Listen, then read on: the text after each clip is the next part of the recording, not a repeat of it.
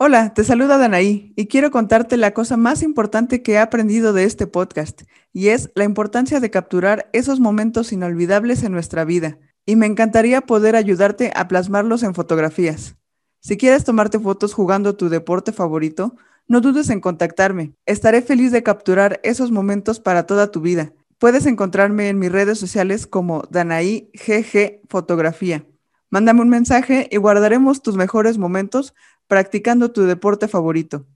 Y ahora sí, te invito a que nos pongamos en los sneakers del invitado de hoy. Comenzamos.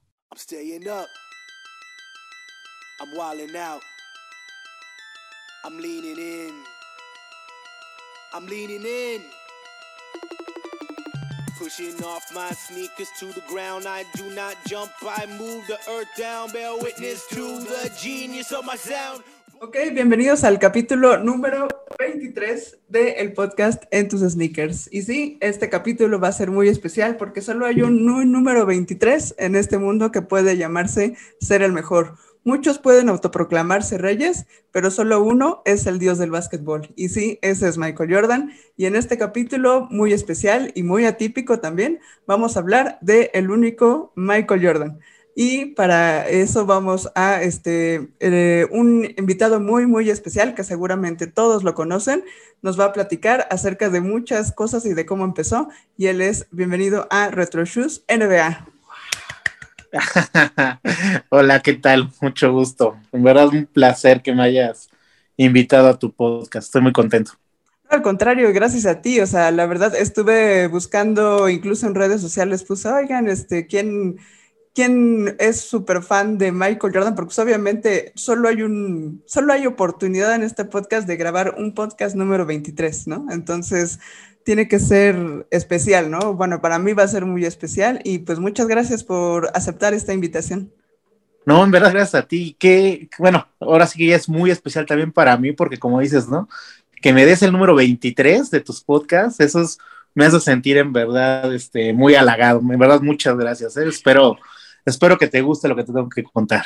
No, claro que sí, ya, ya me imagino, ¿no? Y obviamente, pues como siempre empezamos este podcast, platícame y descríbeme para todos los que están viendo y escuchando este podcast, ¿cuál es esa foto que guardas en tus recuerdos muy especial? Creo que evidentemente tendría que ser eh, una foto que yo haya tomado, porque justamente mi concepto de Retro Shoes NBA empezó con la fotografía, fotografiando mis tenis. O sea, yo lo que quería era inmortalizar esa melancolía, ese recuerdo, ese cariño que le teníamos a los sneakers de, antaño, inmortalizarlos en una foto y fue, ese fue mi origen de, realmente este, eh, el inicio de mi concepto.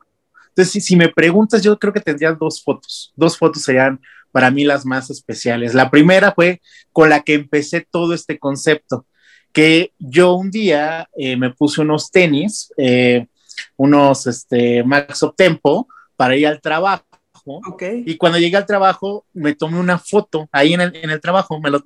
ya sabes, la típica que, que, nada más salen tus tenis. Sí, claro. Lo subí a mi Facebook personal y dije, wow, este, no me acuerdo qué título, qué título le puse, pero fue algo así como aquí rockeando, ¿no? Por mis sneakers, no sé. Bueno, no tienes idea de la cantidad de hate que tuvo esa fotografía. Todos mis amigos trajeados, todos mis compañeros, todos, qué feos están, están súper toscos, qué horribles están.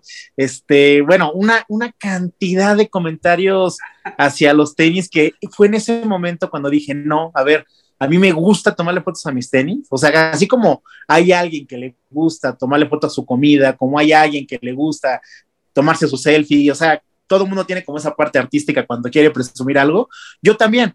Entonces dije, no, a ver, yo voy a abrir mi concepto, voy a abrir un canal exclusivo para los tenis, voy a abrir mi Instagram que va a estar completamente ajeno a, mi, a mi Instagram personal, a mi vida personal, a mis amigos, nadie sabía que yo era Retro Shoes NBA, ¿no? O sea, hubo, hubo hasta amigos míos que de repente me decían, ah, es que tú eres el Retro, sí, yo soy, no, ¿cómo crees?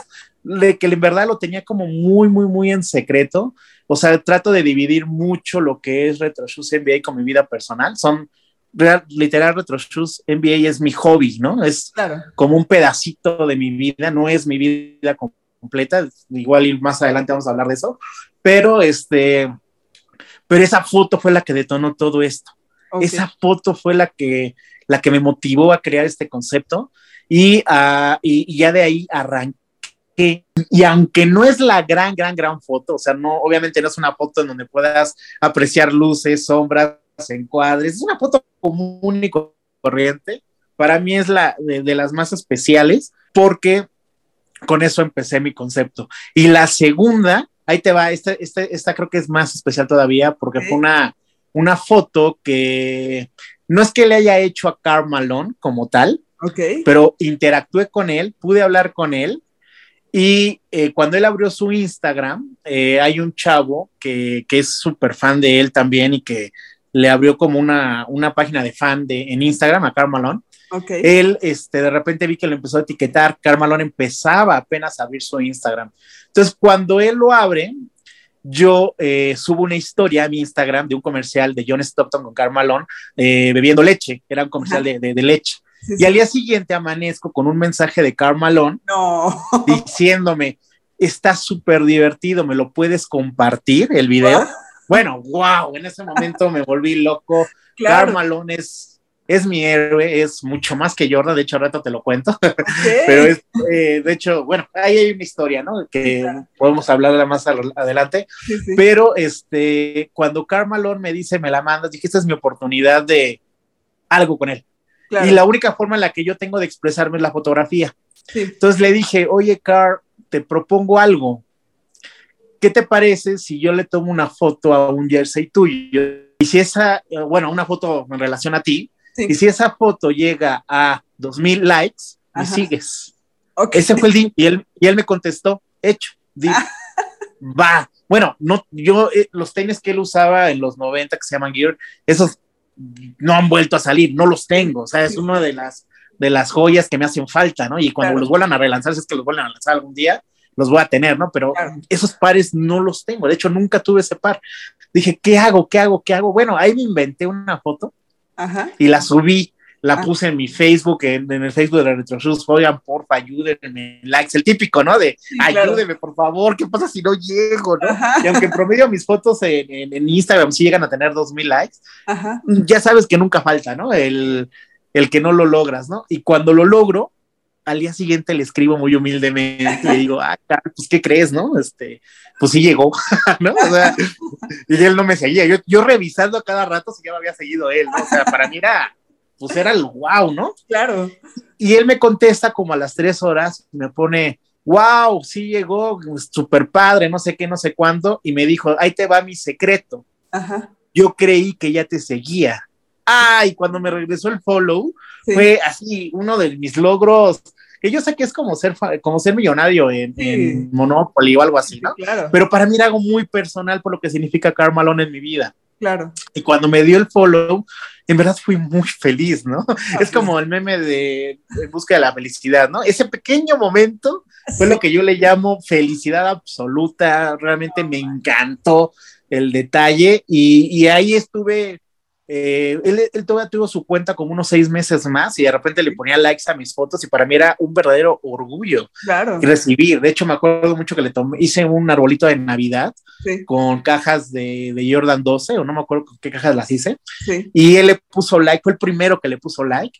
Así, ya sabes que la vas poniendo y luego, te llega la notificación. Y dije, wow, o sea, Carl no le pone like a mis fotos. Ese, esas dos fotos yo creo que han sido pues las que más recuerdo me traen o, son más, o tienen más carnita para contar algo dentro de todas las fotografías que tomo todos los días de mis tenis, ¿no? Entonces, yo creo que esas dos.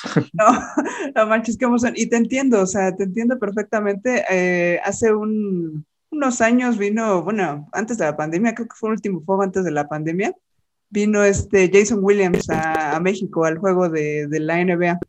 Ajá. Y este, fui yo al, este, hacen un evento ahí en... Al HIT, ¿no? En Plaza Antara, este, en un, bar ahí, en un, evento donde invitan a los jugadores.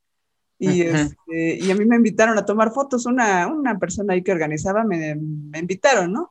Y este, y no, pues Jason Williams para mí era mi crush de la secundaria, ¿no? O sea, yo amaba totalmente a Jason Williams y pues le tomé unas fotos y pues de lejos, ¿no? No, no me acerqué a él ni nada porque pues como prensa no te puedes hacer nada, ¿no? Pero le tomé mil fotos, incluso este, hay unas que había luces rojas de repente y hay una que me encanta que pues lo iluminaron en rojo y pues él es como muy, eh, muy serio, ¿no? En ese momento.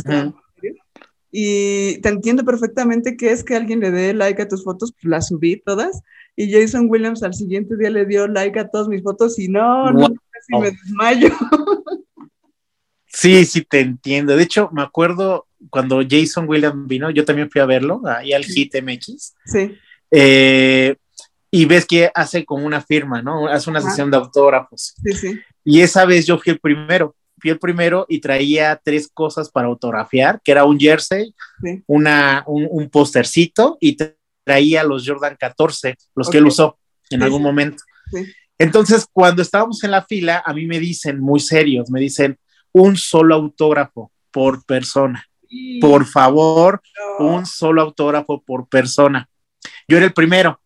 Paso, lo veo, me saluda, le digo hola, ya sabes que ahí es todo tan rápido que lo que me alcanzas a entender, a hablar, a decir, ¿no? Sí. Y, y, él me recibe el jersey, y dije, no, pues voy por el jersey, ¿no? Sí, claro. Me lo firma y cuando me lo firma, yo ya dije, bueno, ya acabé, pero en ese momento me agarra él los tenis para, que, para que se los firme, para, para que se lo diera, ¿no? Sí, sí. Mira, en verdad, esas, así como me dijiste cuál ha sido el momento o la fotografía más padre que recuerdas, yo creo que esa es el, la tontería más tonta y, que, que, puedo tener en el mundo que haya hecho, que fue, no, ya con el jersey. Ah, no, o sea, no puedo creerlo.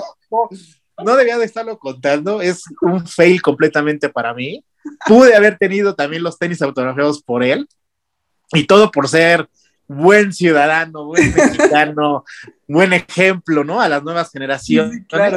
Dijeron, no, me dijeron nada más una, una me llevo, ¿no? Y ha sido de las peores experiencias. O sea, esa, ese pudo haber sido el momento de mi vida y fue la peor oportunidad que he desperdiciado en mi vida, ¿no? Entonces. Qué, qué historia también, ¿no? Bueno, mala, pero increíble historia pero sí, la verdad es que él también es uno de mis, de mis ídolos, ¿eh? o sea, la manera como jugaban los 2000 sí. Eh, a mí me, me, me, me, encantaba verlo jugar. Yo era muy fan del jazz de Utah, súper fan del jazz de Utah. Ajá. Y, y, siempre, o sea, para mí mi jugador favorito es John Stockton, pero por muchísimo. Okay. O sea, es, un, es una persona con la que inclusive yo crecí eh, estudiándolo, ¿sabes? Y cada vez que se enfrentaba, ya Stockton ya lo agarró una, en una etapa de madurez ya física, eh, en donde ya no, ya no nada más basta el, colmillo, sino también, pues este chavo le daba la vuelta en, velocidad, en, físico y demás, y la sufría, ¿no? Esos, esos playoffs en donde Stockton se quedaba corto, ya en sus últimos años, y Jason Williams, la verdad, cómo movía el balón, o sea... No, no impresionante. De hecho, yo tuve la oportunidad también de, de, aventarme unos pases con él. Ajá. Ah, bueno, también se, está viendo muy mamila, no, está, no, están así. Más bien cuando, fue justamente ese evento en, la NBA, eh, no sé si tú fuiste, nos llevaron como a una bodega ahí en circuito interior. Sabes, no fui. era como el Media Day, no, no, no, no, recuerdo bien.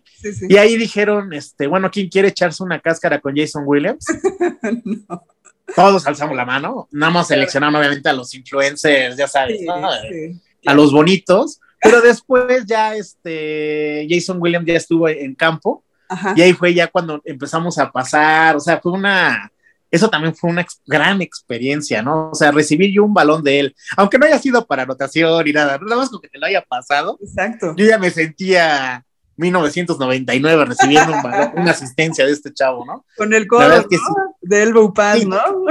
Sí, claro, entonces me, encanta, sí es de mis ídolos también Jason Williams, es uno, ese jersey que él me autografió, también lo guardo ahí, de hecho ese está en mi cuarto personal, ese sí, ese sí lo tengo ahí colgadito porque sí es este, sí es un, sí es un hermoso recuerdo, ¿no? O sea, Jason Williams, mi, mis respetos, ¿no? Chocolatón, chocolate blanco. Blanco, claro, no, no, y al contrario, ¿eh? O sea, eh, yo creo que este podcast, lejos de, o sea, no es como, bueno, yo en, persona, en lo personal no lo tomo como para presumir y nada, pero lo que me importa son justo esas historias, o sea, no, no te preocupes por el hate, no te preocupes por todo lo que dicen en redes sociales.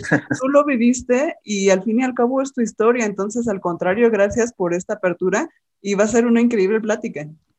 A ver, porque yo sí soy de que de repente me voy acordando de cosas y las voy soltando, ¿no? A, ah, ver, tú, dale. a ver qué tanto suelto aquí. y entonces, eh, justo ahorita decías John Stockton, detengámonos ahí un poco y vámonos hacia atrás, hacia tu infancia. ¿Cómo fue que empezaste a disfrutar el básquetbol? Porque pues si hablas de John Stockton ya que, este, que te gustaba, pues eres eh, de los más o menos 80s, 90s, empezaste tú a ver el básquet, pero ya te gustaba, ¿no? Ya, ya eras entonces, pues sí, Carmelo, eh, John Stockton, en ese caso los Sonics de Seattle, eh, todavía empezaba un poco Michael Jordan y todo eso, pero bueno, si nos vamos un poco atrás, Larry Bird, Magic Johnson. Eh, sí. Cuéntanos cómo eras de chiquillo, cómo empezaste en el básquetbol, ¿te gustó? ¿Cómo, cómo fue? ¿Te, acuerdas de tu primer partido que viste de básquet? Sí, sí, sí me acuerdo. Eh, yo, el primer partido que vi fue en el 96, si no mal recuerdo. Fue la, la, final de conferencia. Estaba en un pozolcali con mi papá comiendo un pozole. este, y estaba en TV Azteca el partido justamente del Jazz de Utah contra los Supersones de Seattle, si no mal recuerdo. El cual ganaron los Sonics para pasar a la final. Eh, fíjate, a lo mejor estoy mintiendo, no me acuerdo si fue contra el Jazz o no, pero eran los Sonics, porque me acuerdo que me fijé mucho en el uniforme de los Sonics, me gustó mucho ese verdecito. Y ellos pasaron a la final con Michael Jordan. Y digamos que el primer partido que vi fue justamente ese del Pozzocal y me llamó mucho la atención. Yo no había jugado nunca básquetbol, no había jugado, no me llamaba tanto la NBA, ni el básquetbol en general, pero ese partido no sé por qué me amarró. Y, bueno, sí, me sí, sí fue, ya me acordé, sí fue contra el Jazz de Utah, porque Karl Malone falló los, los tiros libres finales que le dio la victoria a los Sonics, ya me acordé. Entonces, cuando pasan los Sonics, ahí fue cuando ya conozco a Michael Jordan. Y Michael Jordan es, o sea, creo que él a partir del 92, cuando fueron las Olimpiadas, se hizo mundialmente conocido, o sea, como decía, ¿no? A lo mejor una, un, un, un, niño no sabe quién es el presidente, pero sabe quién es Michael Jordan, ¿no? Será tan famoso que, que, que, sí lo ubicaba, obviamente, y dije, bueno, me llamó la atención quién es este chavo, claro. y empecé, y me aventé los siete partidos, me aventé los siete juegos de la NBA, y ahí me empecé a agarrar como un, un gustito, entonces me aventé, digamos que mis primeros partidos fueron las finales del 95, 96. Ok me gustó tanto que empecé a jugar básquetbol, que empecé a meterme mucho en la cultura del básquetbol, que estaba en mi secundaria muy fuerte. O sea, en mi secundaria solamente se hablaba de dos cosas, de niñas, las niñas que te gustaban y, los tenis de, la, de básquetbol. Entonces todo mundo ahí traía que cuáles traes, ¿no? Trae los Gary Payton, que trae esos, que trae el otro, que trae aquello. Y desde ahí dije, ok, ya entendí, hay que tener unos buenos tenis para poder ser aceptado en esta secundaria, ¿no? Prácticamente. Entonces, Ahí, pues ya los primeros tenis se los pedía a mi mamá, se los pedía a mi papá, oigan, necesito tenis, mi mamá, no, pero unos blancos, no, pero yo quiero estos Alonso Morning, que fueron los primeros tenis que me compró mi mamá, después me compró unos Shaq. Entonces, ahí fue cuando empecé yo realmente a empaparme de la, de, de, la, de la cultura, tanto de la NBA como de los sneakers.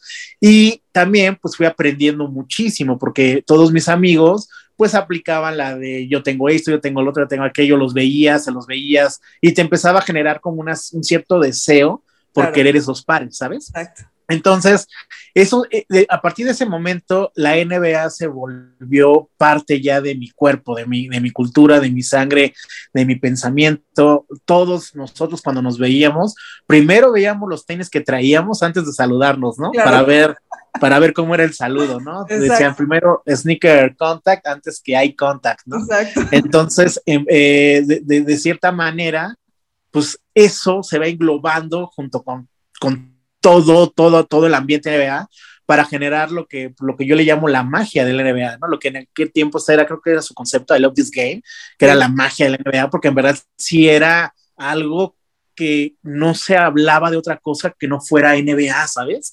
O sea, realmente creo que sí fue una ola que le cayó a México en general, en donde todos, todos, todos, todos hablaban de lo mismo, ¿no?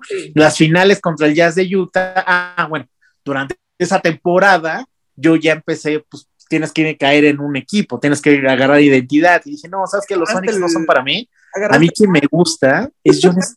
Sí, y sobre todo porque yo jugaba mucho como Stockton, o sea, no tenía estilo, no tenía, pero, pero sí le, sí le trataba de meter coco a mi modo, ¿no? Y a mi onda, pero me sentía que podía yo dirigir parte del juego, mover, y me gustaba más pasar que anotar. Okay. Entonces, ahí fue cuando empecé a estudiar Stockton. Mis fuentes eran revistas, era la Viva Basket, era de repente los reportajes que salían en, TV Azteca, o sea, lo que pescaras, pero, pero llegó un momento en el que ya no me perdía los juegos, ya era un, un fanatismo importante, interesante, que lo fui capitalizando pues en muchas experiencias. O sea, hoy en día con mis amigos de la secundaria que aún los veo, que los adoro y los amo, realmente todo empezó por esto, empezó por, por la cultura, ¿no? De la NBA, de los sneakers, del básquetbol. Jordan se hizo súper famoso. A mí, Jordan, yo lo odiaba, ¿no? Porque como yo era el jazz de Utah. Claro. Eh, y él nos ganó dos veces, pues sí, sí me agarró un sentimiento porque perdía apuestas pues, de 50 pesitos, ¿no? Que eran las que podías financiar en la, en, la secundaria, pero pues te, te, la burla, el bullying, o sea, realmente me hizo sufrir Michael Jordan y a mí me caía muy mal, muy, muy, muy, muy mal. De hecho, un día mi papá llegó con unos Jordan 12 Brett, que todavía ahí tengo. Esa es una historia buena, que si quieres ahorita. Sí, la dale, dale. llegó mi papá con un Jordan 12 Brett y me dijo, ten, pues, para educación física, ¿no? Así que para, para Kung Fu, para lo que lo ves, o sea, tenis, tenis. Yo ya cumplí con los tenis del año, ¿no? Sí. Y cuando me los da y veo que son unos Jordan 12, digo, ay, papá, no manches, son unos Jordan, ¿no? O sea, me puedes dar unos tenis. Sí. o sea, me puedes dar de cualquier otro jugador, no Jordan, ¿no? Sí. Y ese par no me lo puse, o sea, me lo probé me probé el pie izquierdo y, y, además eran del 6 y yo era seis y medio en ese tiempo. Okay. Y dije, no, además me va a lastimar, y yo que voy a traer estas porquerías. Ay, no, no, no, no, no. Y ahí los dejé. sí. No vas a creer, en el 2009 yo estaba en el trabajo. Okay. Y de repente mi mamá me mandó un mensaje y me dijo, oye, voy a tirar unas cajas que ahí tienes, ya ahora sí que este, hay un buen de mujer aquí en mi casa, estas son tus porquerías, vienes por ellas o, o, bye. Entonces ya sabes, el típico de que ves el mensaje y dices, ¿sabes qué? Tíralas, mamá, o sea, ni, ni para ver, ¿no? O sea, porque si veo, voy a querer rescatar algo de ahí y nada más es pepenar, ¿no? O sea, ay, mamá, tíralas, no hay bronca. Y entonces me dice, mamá, ok, y, y, y, dejo el celular y me pongo a pensar, bueno, y si ahí hay algo importante, ¿no? No sé, a lo mejor un recuerdo padre, ¿no? De una exnovia, no sé, algo que haya puesto ahí, ya ni me acordaba. Le digo, le digo a mamá, oye, a ver, mándame una foto, a ver qué es lo que, lo que hay, ¿no? Pues no vas a creer, estaban esos tenis ahí. Estaban esos tenis ahí. Y dije, a ver, mamá, no vayas, ella, ella una vez me tiró mis caballeros del zodiaco, cuando, estaba, chavito, sí, un día llegué, ya no estaban, eh, se los regaló de hecho un vecinito y dije, no, no, no vayas a regalarlo porque es una reliquia lo que hay ahí. O sea, ese par es un OG, vale mucha lana, no, no lo toques, mamá, por favor, pero hasta le marqué en el camino, agarré mi Chevy, le marqué y le dije, a ver, mamá, por favor, ¿me estás entendiendo que no lo regales, no lo tires. No, no, no, no, no, no. Ah, ok, ok, ok. Bueno, ese par obviamente lo recuperé. Y hoy podría decir que es el par más viejo que tengo.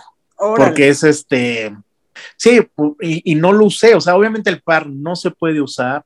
Si al par le meto el pie, se va a despegar. Eh, ya es completamente, o sea, tiene todo el cáncer que quieras del mundo, o sea, el par ya no se puede usar, pero mientras no lo toque, ahí se va a mantener, ¿no? O sea, le quité las agujetas para que no tuviera presión en la parte de arriba, no está despegado, pero en cualquier momento lo tocas mal y se despega, ¿no? Pero ahí lo tengo súper guardadito y yo creo que es una de mis piezas más, este, pues más valiosas, ¿no? Porque no, no contaba con ellas. Y fíjate, y ese también fue un parteaguas, porque de a partir de ese momento fue cuando me entró ya el, el valor de la colección. Dije, ah, mira, tengo este par, yo nunca he sido de tirar mis pares porque nunca me los acabo. Si hay dos, tres pares a los que uso diario, esos no, no acaban. Pero los que uso de vez en cuando, la verdad es que como que sí piso bien, ¿sabes? Entonces no se desgastan tanto. Y de repente dije, ay, mira, pues tengo aquí ya varios, ¿no? Y este parcito, después tenía, tenía ahí un colega en el trabajo que justamente revendía tenis a muy buen precio y me los daba a quincena, a quincenas. Y ahí fue cuando me empecé realmente armar, ¿no? O sea, en el 2009 me empecé a armar, armar, armar, armar, armar, y ya de ahí no paré. O sea, ya como ahora sí tenía ya el poder adquisitivo, ya, ya trabajaba, ya, ya, ya, ya podía pagarlos, y no estaban tan caros como hoy en día. O sea, había pares, por ejemplo, yo llegué a comprar un Jordan 11 Space Jam del 2011, si no mal recuerdo. Todavía lo llegué a comprar en 1800 pesos. No, pues nada. Hoy en día ese par no baja de 6 mil pesos, ¿no? Sí, 7 mil pesos. Entonces, todavía ahí se podían comprar, se podían costear. Y fue como, como empecé a administrarme, empecé a, a sacrificar cosas, empecé a, a, meterme mucho la cultura de la colección para poder pues, hacer todo este, pues ya todo esta, este hobby que tengo, ¿no? Claro, y como dices, es toda una cultura, ¿no? O sea, lejos de que sea una colección o lejos de que sea sneakers, que sea algo que pisas eh, o usas, eh, es una cultura, o sea, no, no nada más, como tú decías, llegabas a la escuela y en vez de saludar, veías qué, qué tenis traía, ¿no? Entonces el básquetbol yo creo va más allá que el juego, va más allá que eh, ver nada más este, el, partido, entonces eh, toda esa cultura pop, si tú quieres llamarla, que se hizo detrás o el hype, está, o sea, es es como muy, muy importante. O sea, yo no, no creo que otro deporte tenga otra, una cultura así como la NBA o el básquetbol, ¿no? O sea, el fútbol, pues sí, que el jersey, que el jugador, lo que sea, pero tanto así como, como muy significativo, la, el básquetbol es diferente.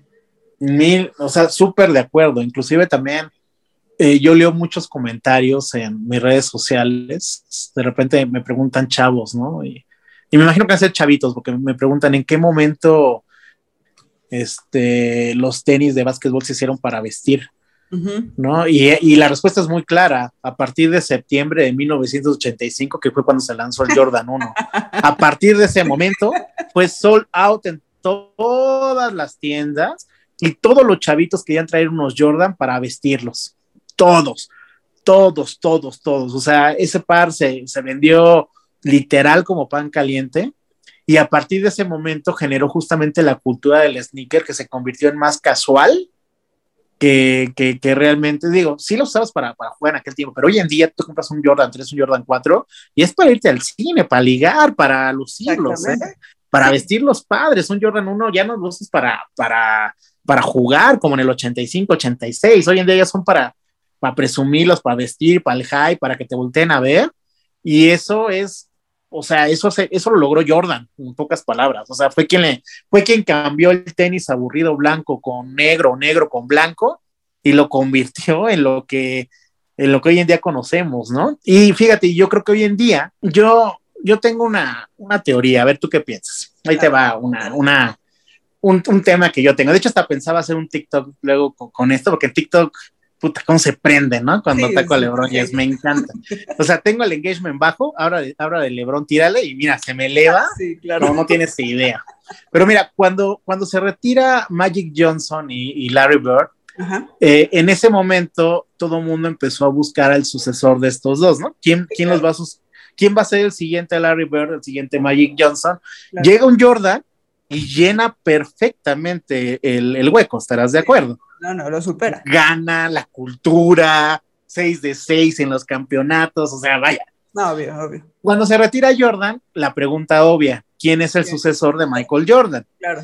Quienes los vinieron medio a tapar, y mira, con todo respeto lo digo, porque en verdad digo medio, porque no creo que lo hayan logrado, pero lo que es Tim Duncan y Kobe Bryant, Kobe, claro. Uh -huh. ellos dos medio lo taparon porque fueron 10 campeonatos entre los dos, sí. fue toda una década, fue todo un movimiento, o sea, ellos se comieron la NBA Exacto. y medio lo cubrieron, ¿por qué? Porque cuando ellos no se retiran, sigue siendo la pregunta, ¿quién viene a sustituir a Jordan? Sigues buscando a nuevo Jordan, sí, ¿estás claro. de acuerdo? Y entra un LeBron James, ¿y por qué digo LeBron James hasta el final? Que todo el mundo dice, no, es que en el 2004 LeBron ya había superado a Jordan, güey, no manches. ¿Cómo por, como, por qué? Ajá, o sea, como por qué, ¿no? O sea, porque traía el 23 y ya, o sea, LeBron James empezó a ganar en el 2012, ¿sabes? Bueno, empezó a perder sus finales en el 2012. A perder, muy bien dicho, muy bien dicho. Entonces, ¿qué pasa? Y ahí te va la pregunta. Cuando se retire LeBron James, ¿qué van a decir? ¿Quién es el sustituto de LeBron James o quién es el sustituto de Michael Jordan? Obviamente, obvio, obvio, o sea, claro. Lo van a, van a seguir buscando a Jordan, ¿estarás de acuerdo? Exactamente. Sigue sin ser superado. Nada más por el, por el, por, por, el feeling, ¿no? De, de, y, y, también es esto, porque muchos dicen, no, son dos generaciones, no los, no los mezcles y demás. Oye, esto a nivel milenario, cuando un rey se iba, luego luego buscaban al sucesor, ¿sabes? Pero, ¿sabes qué? O sea, eh, o sea, mil podría decir mil cosas en contra de LeBron James. Y ¿sabes qué, qué me quiso entrar como en razón? Hace unos capítulos platiqué con Alejandro Olvera, que es el editor de la revista de Viva Basket, que pues estuvo en la revista desde sus inicios, ¿no? Y me comentó, y creo que por ahí puede ser cierto, eh, obviamente todo mundo esperaba, como tú dices, que llegara el hueco a tapar, pues ya obviamente de, Michael, de Tim Duncan, de Kobe que ya iba de por fuera.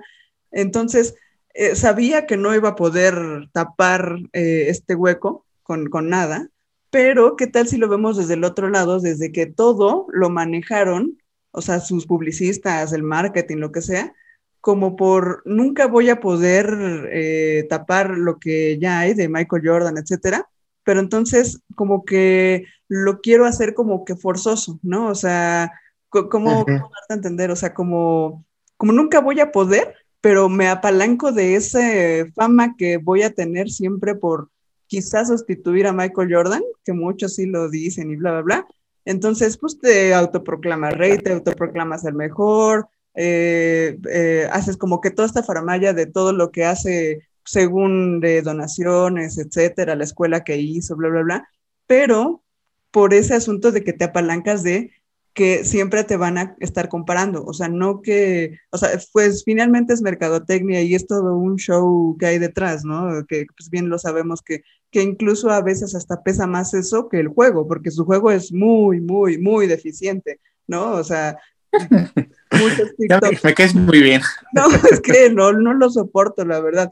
O sea, el, el, asunto este que lo vi en tu TikTok hace ratito que, que, estaba viendo más o menos tus publicaciones, lo que dijo Dennis Rodman, ¿no? O sea, eh, este LeBron James no sobreviviría ni un segundo en el básquetbol de los noventas. Imagínate a este Carl en Sean jugando contra eh, este LeBron James lo harían papilla en un segundo, no, no sobreviviría nada al básquetbol de antes. Entonces, obviamente no podemos comparar el, comparar el básquetbol de antes con el de ahorita, muchas cosas diferentes, reglas diferentes, lo que sea. Pero aún así no lo podría, no podría sobrevivir y entonces todo lo que hace ahorita que, que es mercadotecnia, pues es como para inflarse porque nunca va a poder contra la comparación de Jordan.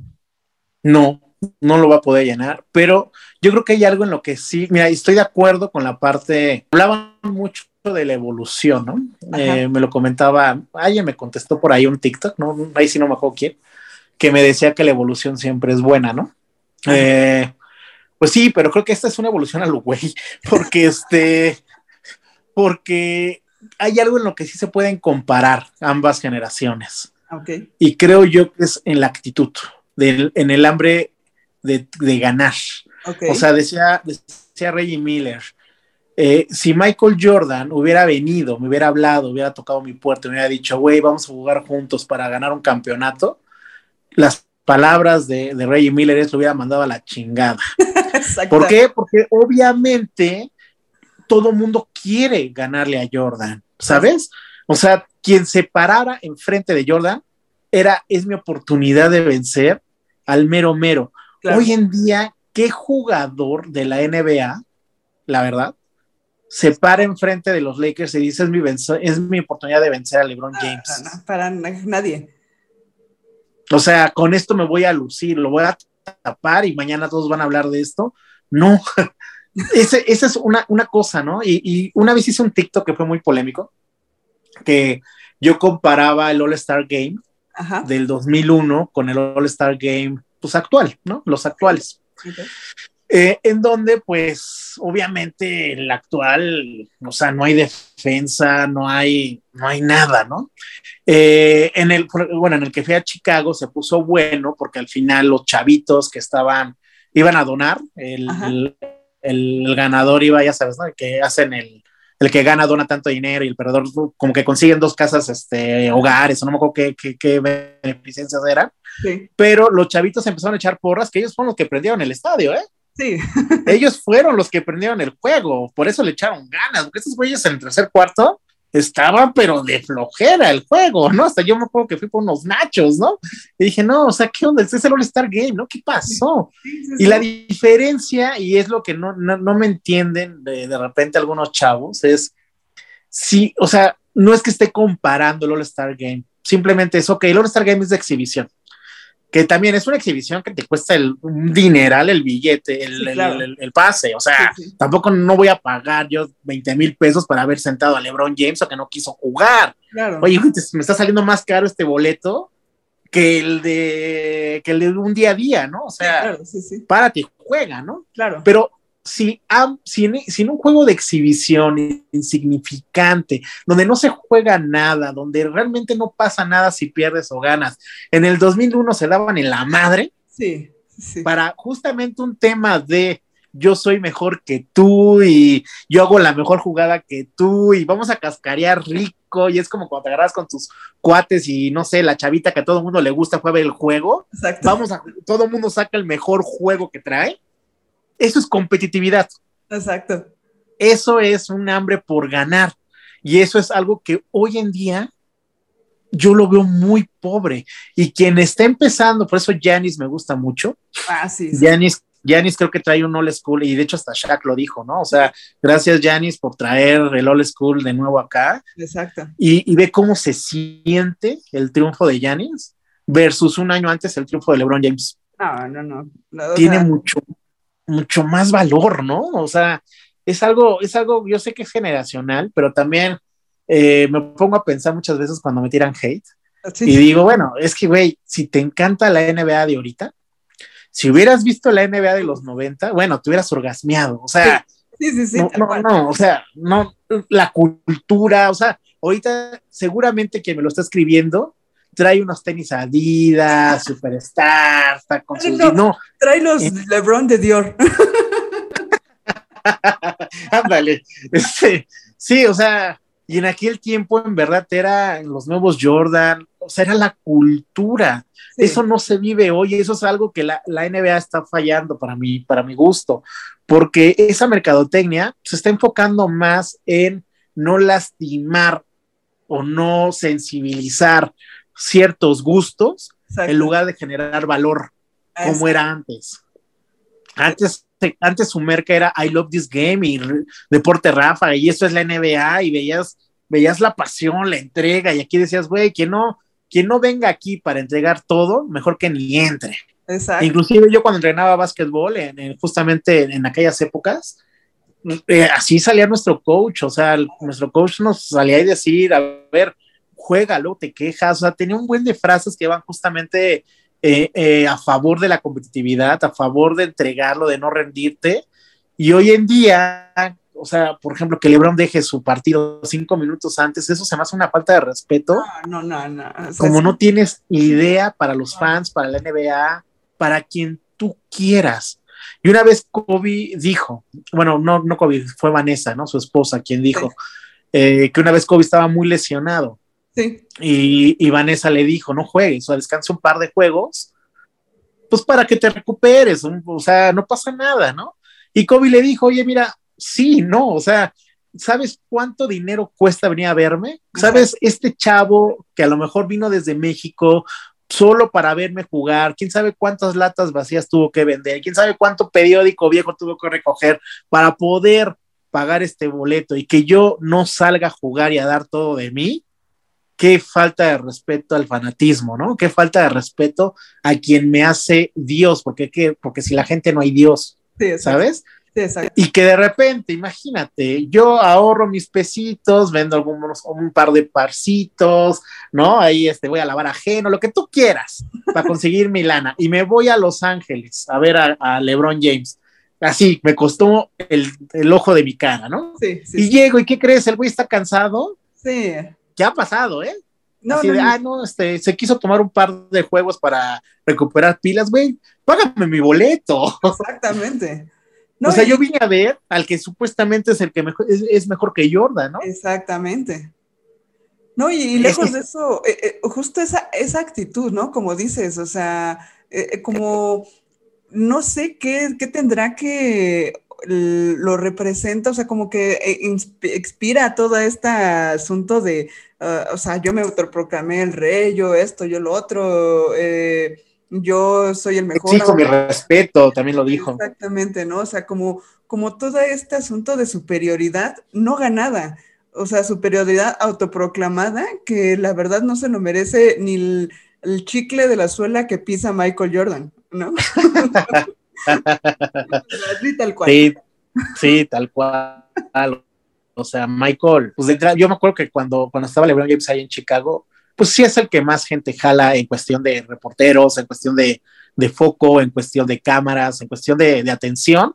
Sí es lo, que más llama la atención, obviamente, ¿no? Más que un Yanis, un poquito más que un Yanis, tampoco no tanto, pero sí más que otros jugadores, ¿no? Pero ojo, Jordan, de entrada ni siquiera sabes en dónde está. Sí. Ni siquiera los periodistas saben dónde están. Hay rumores de que va a estar en tal lugar. Llegas, te, te, plantas ahí tres, cuatro horas, ¿qué crees que no está ahí? Está en otro lado. esa, esa sensación por querer verlo, o sea, esa, el, es, no sé, esa emoción, ese sentimiento por quererte encontrar, por querer que te firme algo, que él ya no firma nada, una foto a lo lejos.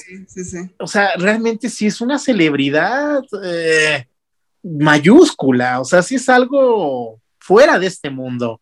Y cosa que LeBron James es más terrenal, ¿no? Yo decía en otro TikTok, estoy de acuerdo que, que, LeBron James es el mejor jugador del planeta, pero Jordan es el mejor jugador del universo.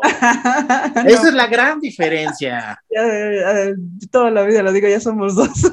Exacto, y ojo, Kobe Bryant es el mejor del, del sistema solar. Exactamente, exacto. O sea, para mí Kobe es como Shaka de Virgo, ¿no? Es el, el hombre más cercano a Dios. Pero es Entonces, que o sea, si dices, ok, eh, o sea, ni siquiera, yo creo que ni siquiera es el mejor jugador actualmente, ni ganando ni nada. O sea, hay muchos jugadores mucho mejores que él, pero solo por la mercadotecnia y solo por lo que, ay, sí, él vende boletos y no sé qué, lo autoproclaman y él se dice, pero ni siquiera es el mejor actualmente.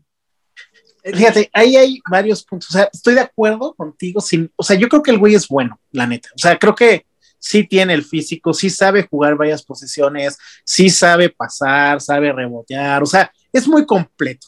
Pero ojo, no, no me malentiendas, no voy a, la censura, ¿no? o sea, sí, sí es muy completo. Creo que su problema, desde mi humilde punto de vista, mi opinión muy personal, es la actitud de, de bebé. Si él tuviera esa pizca de competitividad de un Reggie Miller, de un Gary Payton, de un Stockton, si tuviera esa esencia, ya no digas la de Jordan, ¿eh? no. Que ya sabes que era enfermo para ganar. Sí. O sea, la esencia de, de, de, de, no sé, de, un Shaq, de un, bueno, no, Kobe también es una mentalidad extraordinaria, ¿no? Pero vamos a poner un Reggie Miller. Neta, yo creo que hoy LeBron James, sus LeBron 17, sus LeBron 18, sus LeBron 33 que vaya a sacar, se venderían, como pan caliente. Yo otra vez yo le comentaba a un chavo, ¿no? Que me dice, no, es que Lebron, que no sé qué. Le digo, a ver, muéstrame una cuenta de TikTok que sea, que tenga una zapatera así de LeBron James. Exactamente, exacto. dime una foto, una, cuenta de TikTok en donde presuman, como los presumen sus Jordan, como nos presumen sus tenis de, actuales. Cuéntame una cuenta, eh, platica una cuenta de TikTok en donde muestre el hype de este güey. Exactamente. Y es que volvemos al primer comentario, ¿no? Si Jordan hubiera metido dos puntos, si Jordan hubiera metido nada más tres rebotes, bajado tres rebotes, no se venden sus tenis. Pasa lo mismo con este chavo. Tiene la mercadotecnia, tiene, digamos que el nivel para ser considerado lo mejorcito de hoy en día. No el mejor de todos los tiempos. Claro, claro. Ahorita me recordaste una, cosa que eh, un día estaba aquí en, estábamos aquí en mi casa, este, tu casa, este, unos amigos de la prepa, eh, y un, muy, un amigo mío era muy, muy fan de Jordan, igual que yo, y pues su novia, pues casi no le gustaba el básquet, bueno, de hecho ni siquiera le gustaba el básquet, y estábamos viendo un video de las recopilaciones de las 10 mejores asistencias, las 10 mejores clavadas, las 10 mejores, ¿no? De la NBA, un video de esos, este, pues que salen luego, ¿no? Y nos dice mi amiga, oigan, es que ¿por qué les gusta tanto Michael Jordan si este, ni siquiera hizo la mejor este, la número uno en todas los, este, las categorías. Le dijimos, no, pero date cuenta que él sale en todas las categorías. Exactamente. Uno que salga en todas. Entonces, incluso salía dos o tres veces en cada categoría. Entonces, ¿por qué? Pues porque es, es Dios, el Dios del básquetbol. Por eso nos, nos gustaba tanto, bueno, nos gusta tanto Michael. Ese, esa fue nuestra respuesta. Fíjate quién está en todas las categorías, ¿no? Exactamente. No necesitas o sea, dicen, es que LeBron James es el GOAT porque este, tiene mejores estadísticas. No. Pues sí, también, si Jordan hubiera jugado siete años más, o no sé cuántos años más lleva que LeBron, seguramente también tiene los mismos números. O sea, si le lleva siete años o te vas a retirar llevándole ocho años, pues más bien presume la de los campeonatos, ¿no? De repente me dicen, es que 10 es mejor, llegar a 10 finales es mejor que, haber ganado 6. Ay, güey. Jamás. O sea, ¿no? ¿Dónde? O sea, no, sí, o sea, voy a comprar ácido fólico para que mi hijo no piense que 10 es mejor que 6. O sea, o sea, perder, perder 6 finales es mejor que ganar 6. O sea, no, no, no, no, no, no, no va por ahí, ¿no? Eh, entonces, yo creo que, que LeBron es muy completo pero es un tema de actitud, de personalidad, de, liderazgo, ¿sabes? o sea, se pelearon en la semana. Ah, sí. Estos, Dos, estos dos chavos. Anthony Davis y el otro, no me acuerdo cómo se llama. Sí, Howard. Se, se pelean estos dos. ¿Dónde estaba LeBron, sabes? O sea, yo nunca vi pelearse. O sea, era Jordan que llegaba y te me sientas, güey. Claro. Y muchos dicen, ah, porque también eso pasa, ¿no? De, es que Jordan no era un líder porque ve cómo los trataba. Güey, no, no manches, o sea, no sabes ni qué es un líder. O sea, el respeto que le tienen a este güey es tan motivador que ahí están los seis de seis. O sea, la neta. Eh, ¿Dónde está el, liderazgo de LeBron James? Yo creo que un GOAT no puede considerarse un GOAT si no tienes ese liderazgo. Aquí creo que GOAT va más allá de estadísticas, inclusive hasta te podría decir que podría ser hasta de campeonatos, porque por ejemplo, para mí, John Stockton es el GOAT en base de asistencias, con mucho respeto a Magic Johnson. Sí, claro, claro. Pero, pero en, en, teoría, lo que es un base armador, de hecho estaba leyendo hace ratito, que para que John Stockton perdiera el, récord de asistencias y robos, él tendría que haber jugado menos seis temporadas. O sea, retirarse, no me acuerdo si jugó 15 o 16, algo así. Él, él tendría que haber jugado nada más 10. Para que hoy no fuera el líder de asistencia. O sea, le lleva seis años a cualquier base armador en la historia de la NBA. Seis años. Eso, perdón, ojo, Magic, mis respetos. Pero que me digan, Curry es mejor que John Stockton, no. Curry podría ser mejor tirador de tres que Reggie Miller. Sí. Sí está revolucionando el básquetbol, insisto, a lo güey, porque eras puro de tres y ya no hay, ya no hay pivotes, ya no hay tanto juego grande, este, o sea, ah, ya se vuelve muy predecible la NBA. Sí. Cuando los 90, pues era la, la llamada eh, tierra, tierra de gigantes, ¿no? Le llamaban, porque todos eran gigantes allá atrás. O sea, el juego en la pintura era muy, muy estratégico. Y, pero Curry no pasa y es base armador. O sea, te, la compro que sea el GOAT de los triples.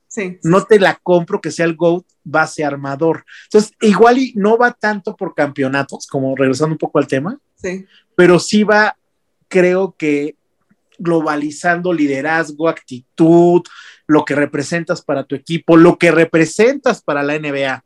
También eso es súper importante.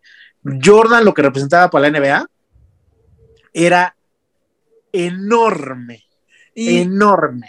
Eh, sí, sí, sí. Y, también eh, lejos NBA afuera. O sea, afuera la... Obviamente hemos escuchado cosas de Jordan malas, lo del asunto de las apuestas, bla, bla, bla, bla, bla, bla, bla, bla, el divorcio con Juanita, bla, bla, bla. Pero eh, todo lo que ha hecho fuera del deporte, fuera este, ayuda a la sociedad, este, todo lo que incluso ni siquiera sabemos, en, cuanto a mercadotecnia, ha sido un súper empresario. Ok, que no ha leído bien cuando los Bobcats y ahorita que los Hornets, lo que sea, pero toda esa cosa fuera de la, de la NBA ya traspasó barreras, o sea, ni siquiera fue, ay, sí, ya NBA, ya me fui y, este, bueno, regresó, bla, bla, bla, pero eh, toda esa figura que es Michael Jordan, incluso su marca, eh, que incluso eh, hubo un tiempo que estuvo muy fuerte en China, que incluso hicieron unos, unos sneakers de China, bla, bla, bla. O sea, todo lo que ya traspasó, pero y, es como muy sincero y es como muy honesto y, no lo hace forzoso, como vuelvo a decir, eh, LeBron James, este, que, que, hace todo como muy forzoso. Incluso, ¿sabes que Ahorita estoy pensando. Kobe Bryant, Kobe Bryant también hizo muchísimas más cosas muy honestas por la sociedad que el estúpido de LeBron. bueno, es que yo, yo con Kobe sí tengo un vínculo mucho más fuerte eh, que el que tuve con Jordan, porque pues a Jordan yo lo vi jugar nada más un par de temporadas, me tocó verlo a full, más las que estuvo en Washington, pero con Kobe sí crecí yo, ah, ¿sabes? O sea, Kobe sí fue un, inspirador eh, cuando yo jugaba, yo, o sea, yo, yo, yo quería ser Kobe Bryant, o sea, para mí Kobe entonces, mis respetos. De hecho, el día que, falleció, o sea, te la pongo a, este, a, este, eh, a este nivel, ¿no? O sea, yo estaba con mi mujer desayunando, cuando de repente en el grupo este de, de, la secundaria que tengo, un amigo, Mike, eh, puso en, en, en, el WhatsApp que se murió Kobe Bryant ya sabes, estaba muy de moda que se murió Juan Gabriel, que se murió y que ya lo googleaba si no era cierto, ¿sabes? Sí, sí. Eh, bueno, creo que Juan ya estaba muerto en ese entonces, ¿no? Pero vaya, que estaba muy de moda inventarse muertes, ¿no? Sí. Y cuando lo leí, o sea, lo googleo, Kobe Bryant, y empecé a ver lo del helicóptero, lo de todo este relajo, eh, me dice mi mujer, oye, ¿qué tienes? ¿No? Porque estaba, estaba blanco. Y es una tontería a lo mejor. Bueno, no, no es una tontería, porque la verdad, si es algo que me dolió, eh, me salieron las lágrimas, empecé a llorar. Eh, me acuerdo que ella dijo, ¿estás bien? A ver qué pasa. Le digo, mira, es Kobe Bryant, o sea, y ella lo entendió porque ella sabe, aunque no hablamos mucho de tenis, no hablamos mucho de, de de, de sneakers en, mi relación, pero pues sabe que es importante para mí, ¿no? Claro. No lo podía creer, ¿sabes? O sea, en verdad me sentí fatal, o sea, se me han muerto algunos tíos, se me han muerto, o sea, no, no, no lo siento tan así porque era una persona, o sea, yo lo fui a ver varias veces jugar, lo vi, lo vi en Nueva York en un partidazo que se aventó allá, o sea, decía, no, o sea, 41 años, ¿qué carajos está pasando? No puedo creerlo. Y todavía en la noche, cuando empecé a ver las reacciones de Popovich, de, de varias eh, celebridades del NBA, me ganaba el sentimiento, o sea, me duró en verdad como tres, cuatro días. Le, hice muchas fotografías a unos muñequitos que tengo de Kobe, a los tenis. Ah, o sea, le hice unos homenajes. Sí, claro. Muchísimos homenajes a Kobe de que hasta una, una, otra cuenta, un camarada de Instagram me dijo, te estás haciendo, porque eh, obviamente esto, este contenido se viralizó, o sea, un buen de likes, pero muchísimos likes. Me decía, estás sacando mucho contenido para volverte más famoso. Le digo, no, la verdad es que no, o sea, esto sí es 100% un homenaje claro. a, a, a Kobe. O sea, en verdad, en verdad me hizo sentir muy mal. Sí, no, no, te entiendo, te entiendo, o sea, la verdad sí fue como muy, muy impactante y te hubiera gustado o no Kobe, o, fueras fan o no de él, o sea, sí fue algo que muy impactante para las, personas que les gusta el básquet, ¿no? Incluso yo creo que traspasó todo eso, ¿no? Bueno, por la manera que murió y todo, pero por la persona que era, ¿no? O sea, y si a LeBron lo van a recordar así.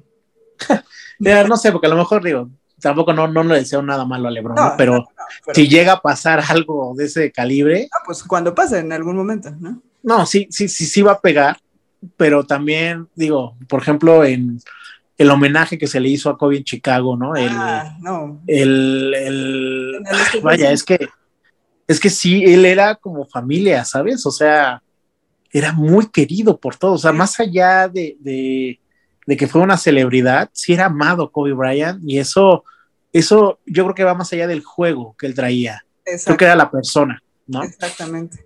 Sí, o sea, todo, lo que hizo y sí, como todo lo que aportó y lo, lo, sabes lo sincero que era, o sea, iba con su hija a un juego, todo eso que dices, no manches. Muy humano. Sí, exacto, muy humano.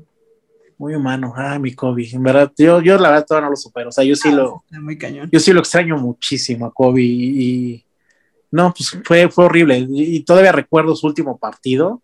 Sí. Los, este, este último partido donde contra el Jazz de Utah, ¿no? Que, qué últimos cinco minutos de juego, ¿no? O sea, no, no lo podía creer, era algo... Sí, sí, sí, sí. O sea, es único. Se retiró 61 puntos, no creo, ¿no? 59, algo así, no, recuerdo.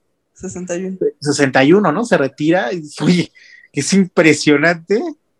A esa edad, ¿no? a esa edad te vayas así, ¿no? También recuerdo la vez que se rompió el talón de Aquiles. Uh, sí, también que se levantó a tirar los tiros libres. O sea, ese es el tipo de, historias exacto, que se tiene que contar de un jugador. No si imitas faltas, no si te subiste cinco minutos antes de, que acabara el partido, no si te pusiste a llorar por, o sea, las historias o lo que te tienes que, lo que se tiene que recordar de ti es justamente esos momentos, ¿no? Y otra cosa, por ejemplo, Jordan cuenta con varios momentos en la historia de la NBA, ¿no? Los triples que le metió a Portland en la final, ah, en la shot, este, el, tiro este que le metió, exacto, el tiro que le metió a los Cavaliers. Díganme cinco o seis de LeBron. No, pues yo te diría cinco o seis de LeBron de cuando finge la falta, la, o sea. A lo mejor el pase este que se aventó, ni siquiera, es que ni siquiera, o sea, eso es otro, ¿no? Jordan juega enfermo y se le llama el flu game. y hasta unos tenis cobran personalidad alrededor de esto, ¿no? Yo quiero ver que la asistencia que se aventó LeBron James, no sé si recuerdas, una donde todos se van para la derecha y él tira el pase a la izquierda y una asistencia muy cañón. ¿Dónde están los tenis de esa asistencia, no? exacto, exacto. ¿Quién los va a inmortalizar, no? Jamás, jamás, jamás. Esa es la gran diferencia. Ya para concluir, yo creo que un poquito el tema de LeBron contra Jordan o sea, no hay manera que llene ese hueco Lebron. Y ojo, Lebron se ha llenado varios huecos, varios huecos. Por ejemplo, ya, yo creo que sí llenó el de Ron Harper, yo no, llenó el de Steve Kerr. Bueno. llenó tal vez el de Greg Ostergaard, uno, uno, de Jazz de Utah. O sea, eso, eso sí los llena. Sí, ahí sí, mis respetos, Lebron, ¿no? Sí. Pero no sé si todavía inclusive yo, por ejemplo, veo, si hablas de dominante, veo más a Shaq. Ah, claro. Que a LeBron. Ah, claro. Si hablas de reboteador, veo más a Rodman. No, número uno. Sí, si hablas de asistencias, obviamente veo más a Stockton. Claro. Si hablas, o sea, ¿en qué domina? Si es en un overall, pues ahí sí veo, fíjate, él podría tener una, sí podría eh, innovar un poquito en que él sí te puede manejar varias posiciones. Ok. Tal vez Pippen lo hacía, o sea, Pippen también te podía rebotear, Pippen también te podría pasar, te podía anotar. LeBron tal vez trae un, un poquito, ah, mira, no sé, tal vez si, me, si pusieras a competir a LeBron con alguien tendría que ser con Pippen. Ok, puede ser, te la, te la compro, sí. Podría ser, y ahí se dan un tiro, ¿eh? Nos estamos hablando de la típica batalla de mil días, ¿eh? O sea, no creo que Pippen, y, o más bien se lo daría a Pippen tal vez por, la parte eh, de actitud, tal vez le podría ganar, porque no mucho lo recuerdan, pero la final del 98, el último partido, Pippen jugó madreado del estómago, o sea... de la espalda, lo inyectaron. De, la espalda, sí, discúlpame, de la espalda. Oh, y ojo también ahí, porque todo el mundo dice, no, es que Jordan sin Pippen, oye, Pippen ahí era un cebo. Sí, sí, sí, sí, sí. Tal cual era nada más para traer marca, para traer, para hacer presencia, pero no hacía nada Pippen ahí. Sí, ya está. Entonces Jordan ganó ese, esa final, la ganó Jordan. Obvio, obvio. Y me cae gordo que fue el jazz de Utah, ¿no? Pero. yo eh, hace ratito que al principio que dijiste que yo eh, que apostaste eh, ese juego pues yo tenía 12 años iba en primera secundaria y, este, le aposté 50 pesos a un amigo de la secundaria. Y... Pues igual viste, tú no, no nos conocemos ya, porque justamente fue lo mismo que perdí yo, 50 pesos. Ya le gané a mi amigo Israel, no sé qué se llamaba mi amigo. No, tú no soy yo, pero... Este, pero yo le aposté y le gané y nunca me pagó esos 50 pesos, pero pues imagínate, fue la primera apuesta que hice en mi vida sí, yo sí me acuerdo que cuando le fui a pedir dinero a mi papá para pagar esa apuesta, mi papá sí me dijo, ¿por qué carajo estás apostando en eso, no? Y yo, pues papá, pues no manches, es la NBA, güey. Sabía que iba a ganar Michael. Pues tenía que hacerlo. Y me dice, ¿por qué le apuestas a contra de Jordan, no? Pues papá, Stockton, Malón, o sea, agarra la onda, son mis héroes, papá, papá, papá. Pues no.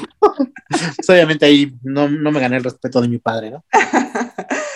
Oye, bueno, regresando un poco a tu colección, a, ti, este, ¿cuál es el objeto que recuerdas con mucho cariño? O sea, por, no por, por si alguien te lo regaló, tu primer objeto, este, de toda la, colección que tienes, ¿cuál es eso que recuerdas con, con mucho cariño?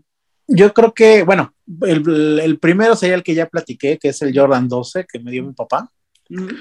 Yo creo que ese podría tener un, valor sentimental, pero yo creo que el, el segundo, o tal vez se pueda convertir en el primero, es mi par autografiado por Pippen, un oh. More Tempo. Sí, claro. Eh, ese, ese More Tempo también Pippen me lo, me lo autografió. De hecho, aquí, a ver, dejé, ay, apagué la cámara, no. No, no, no, está bien. Ahora que vino, ¿no? A México. Aquí está. Uf, nada. De hecho, lo tengo aquí. Y también me autografió el jersey. No manches. Tengo el jersey, tengo los tenis. La gorra, ¿no?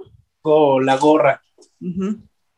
Ándale, la gorra, exacto. Entonces, yo creo que estos, este par eh, sí tiene un, un valor muy especial, ¿no? O sea, es un valor que, tal vez no se pueda capitalizar mucho porque pasa, por ejemplo, hace, eh, hace un año, en diciembre del año pasado, me gané un jersey de Tom Brady autografiado. Ok este, en una promoción ahí en Instagram, ¿no? De una foto y no sé qué, no sé cuánto. Sí, sí. Me gané algunas cosas autografiadas, ¿no? El, más valioso fue el de Tom Brady. Y ahí fue cuando, obviamente yo lo quería vender porque yo, ahí sí te, te puedo hacer un paréntesis. No es nada Jordan, no es nada mis tenis, no es nada John Stockton, a comparación del fanatismo, ahí sí para que veas podría aguantar que alguien grite LeBron es mejor que Jordan, puedo aguantar eso, pero yo soy fan de los Bills de Buffalo como no tienes idea. Ok. O sea, eso sí es un, un tema que nos podemos ir a los golpes. sí es algo muy intenso lo que siento por, por, los Bills, ¿no? Sí, sí. Entonces, yo soy Bills fan desde el 1991, 90, desde el 90. Sí. Y cuando me gano este jersey, lo que quiero es, pues, venderlo. Claro. no, lo va a tener colgada aquí. Entiendo quién es Tom Brady, entiendo este, que ahorita ya tiene 600 pas de anotación, entiendo que sí es el GOAT, o sea, ya, está bien, está bien. No quiero tener esa madre aquí, o sea, es de mala suerte, no puedo, o sea, no puedo, en verdad, o sea, es algo religioso, o sea, no puedo. exacto. Entonces empecé a intentar a venderlo, pero es, es difícil porque aunque traía la, ¿cómo se llama esta cosa? El holograma eh, del certificado. Ajá, de autenticidad, lo tenía, tenía los números, tú lo veías en la página. Pues obviamente era una promo legal, era de sucaritas, ¿no? O sea, no, más que me lo haya dado cualquiera ahí en una apuesta, ¿no? Sí. Y me costó mucho trabajo venderlo, por, bueno, de entrada porque pues, era caro, ¿no? O sea, sí lo vendí bastante caro, pero ahí me di cuenta que si no tienes ese certificado, si no lo mandas a certificar, no tiene tanto valor. Ok. También eh, estos, este tenis de Pippen, este, este jersey de Pippen, esta gorra, jamás la vendería. O sea, podría vender otros pares si tuviera alguna bronca de varo, sabes que vendo otras cosas, pero no vendo, no vendo eso, ¿no? O sea, yo creo que es por el valor que le, que le tengo, ¿no? Además de que sí sería mucho problema venderlo. Por la otra.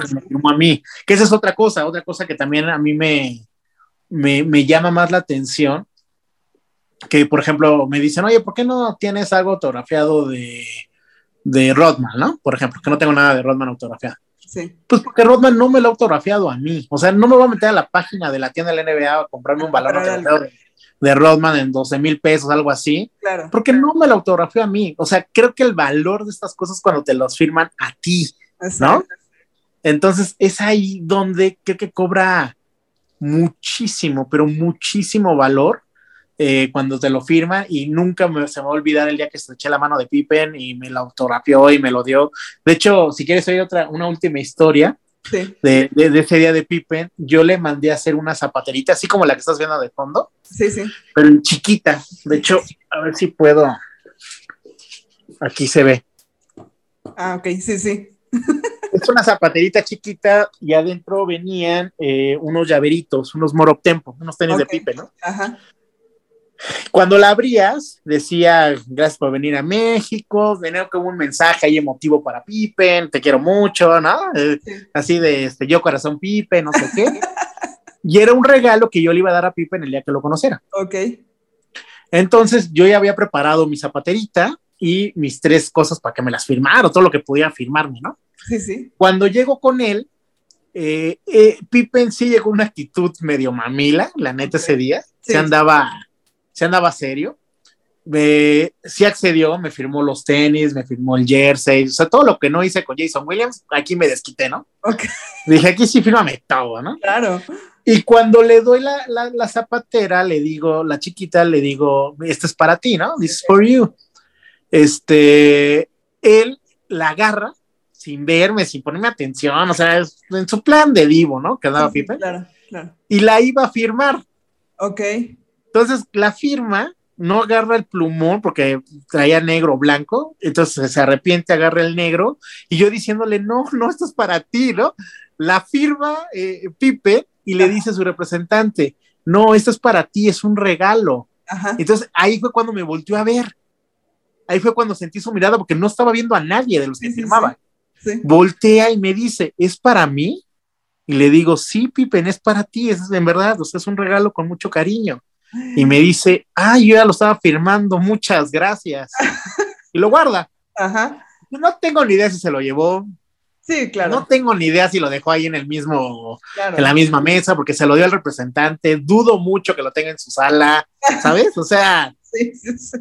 evidentemente esa cosa debe estar en algún basurero de Chicago, no sé dónde. Pero se lo diste.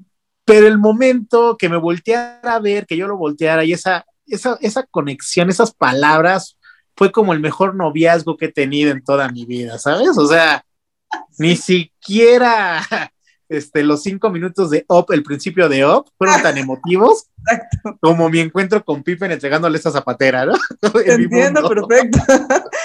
justo hablando de esa vez que vino Pippen, mi, mi, cosa favorita que yo tengo y que guardo con muchísimo cariño es el, la gorra del 1998. Aquí la tengo. ¡Wow! De, de obviamente, la mismísima. De campeonato. Michael, exactamente. Eh, antes, en, no sé si recuerdas, la primera tienda que yo conocí de como cosas de básquetbol, la abrieron en Galerías Cuapa, se llamaba Sports Pro. sí, sí, sí, sí. Como cosas coleccionables, ¿no? Y este, pues me la regalaron mis papás, eh, no sé si una Navidad o algo así, pero esta yo la llevé justo aquella vez de, de cuando vino Pippen al Hit MX, eh, me, me, regalaron, bueno, me consiguieron a mí una credencial de prensa y pues, pues eh, que Pippen va a firmar y como dices, venía como que un asunto medio mamila porque creo que firmó dos cosas y se fue, ¿no? Sí, además, ese estrés, Dios mío. Y pues yo estaba en la fila hasta atrás y pues no, ya, pues ni, ni qué hacer, ¿no? O sea, ni, ni qué decir, entonces pues ya me fui y todo, pero pues sí, obviamente llevaba mi super lente y pues ahí tengo dos, tres fotos que le tomé a Pippen, de muy de lejos, pero, pero sí aquí tengo mi, mi gorra de 1998 y que es, yo creo, la cosa más increíble que tengo de Michael, ¿no? Está padrísima esa gorra. y qué mala suerte que no te tocó entonces este firma de, sí. de Pipe, porque tienes toda la razón, creo que firmó 10. Sí, se fue. Una cosa así, se fue, ese estrés, ¿sabes? De, de qué carajos, ¿no me lo voy a perder? Sí.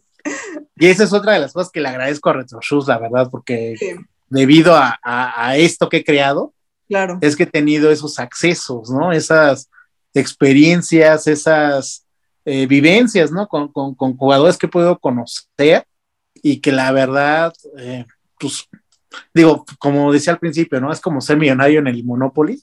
Exactamente. Pero la verdad es que están súper padres, ¿no? De repente contarlas, recordarlas de algo que ni siquiera es la intención de este concepto, ¿no? E, exacto, y justo lo que te iba a comentar, o sea, tu, todas tus fotos son muy, muy bien cuidadas, o sea, que el detallito, que la posición, que todo, o sea, se ve que le metes un montón de tiempo a tus fotos y pues obviamente pues hay muchas en internet, muchísimas, pero tus fotos eh, sí tienen como que ese detallito, como el asunto, ¿no? De, sabes, si esa foto, aunque no sea tu logo, la ves y dices, ah, pues es de Retro Shoes, ¿no? entonces, está increíble. De hecho, ahí te, un secreto, ahí te un secreto que no, no le he dicho a nadie. y es que, eh, sobre todo en TikTok, eh, los chavos me han escrito inclusive muchos inbox, ¿no? O sea, son chavos que en verdad me lo dicen mucho, ¿no? Te admiro, quiero ser como tú, bla, bla, bla. Eh, y la verdad es que es algo que a mí me, da mucho gusto, pero también sincerándome, o sea, RetroShoes NBA es tal vez ni siquiera yo creo que el 5% de mi vida. O sea, no, yo te, voy a decir la verdad, yo me levanto todos los días y, y me despierto pensando en tres ideas. Una, ¿cuál va a ser la foto del día de los tenis? ¿Cuál va a ser el TikTok del día de los tenis? ¿Y cuál va a ser la foto de mi colección de figuras? Que eso ahorita te la enseño si quieres. Sí, sí. Que tengo unas, también tengo ahí como, como una paginita de TikTok y Instagram de, de, mis, de mis juguetes. Ah, ok. Eh, y le meto ahí, y también es fotografía, final de cuentas. Yo me meto a este cuarto a las 9 de la mañana, a las 8 de la mañana, y salgo de aquí 8.45 a las 9 y no vuelvo a entrar hasta el día siguiente. No, no estoy vestido yo de Michael Jordan, no traigo el flow de reggaetonero, no traigo los tenis todo el tiempo, no traigo nada. O sea, esto es simplemente, o sea, yo, yo lo veo así como si coleccionara, no sé, espadas de samurái. Okay. Pues no me voy al, al, cine vestido de samurái, ¿sabes? Claro. No me voy, o sea, son para tu sala y ahí las tienes para cuando llega una visita, las ves, ¿no? Y, o sea, es tu rinconcito, es tu espacio pero no es mi vida. Y eso es algo que a lo mejor está decepcionando a algunos, pero no es, eh, no es una prioridad para mí. Bueno, sí lo es, porque obviamente quiero mucho Retro Shoes NBA, quiero mi marca, quiero, me encanta mi colección. De repente, cuando me puedo dar unos tenis, me los doy, los, los cuido, los protejo. Cuido mucho este cuarto de la humedad, del polvo, del sol. O sea, por eso los mantengo, ¿no? Ese es el secreto. Eh, pero también no es de que todo el día esté comiendo, respirando, platicando de NBA, de tenis, de Jordan, de no, o sea, de los Bills tal vez sí, pero, pero de, esto no. Entonces, eh, realmente sí, sí le meto mucha onda a mis fotos, o sea, yo soy creativo, o sea, trabajo en publicidad y, y siempre trato de conceptualizar lo que hago, ¿no? Entonces de repente es, ok, tengo varios conceptos de fotografía, sé que le gusta a la gente, sé que le gusta la comparación, voy a comparar un Jordan 6 con un Jordan 11, se me va a ir para arriba los likes, voy a comparar este, o voy a, voy a eh, poner cinco pares y voy a preguntar cuál es el mejor, cuál es el peor, voy a preguntar qué, qué talla los quieres, o sea, ya tengo como mis conceptos. Claro. Y ya lo único que hago es tratar de respetarlos y de ahí es donde voy sacando el contenido. Ok. Entonces, realmente las fotos yo les dedico 10 minutos. Antes las tomaba con el celular, ese era mi concepto, que hasta decía, no, nada más con mi celular. Después ya me, cuando me compré mi camarita, dije, no, vamos a hacerlo bien, ¿no? Porque los colores cambian, todo cambia, ¿no? Tú lo sabes. Entonces, ahí fue cuando dije, no, o sea, vamos a meterle onda. Fue también cuando, cuando empecé como a aumentar, siento yo la calidad de mis fotos, pero también no soy fotógrafo. O sea, en verdad, es lo, mejor que puedo hacer dentro de mis recursos. Y creo yo que les va bien a las fotos. Eh, y de hecho, hay varios jugadores de la NBA que también le ponen like. O sea, sí me, el, Instagram de Retro Shoes NBA sí es una, sí es una bonita experiencia para, ver las fotos. Eh, pero realmente sí le dedico 10, 15 minutos a esto, ¿sabes, Dan? Eh, también lo que he hecho últimamente, porque también una vez me dijo, no me acuerdo quién me dijo, oye, capitaliza eso, ¿cómo lo puedo capitalizar?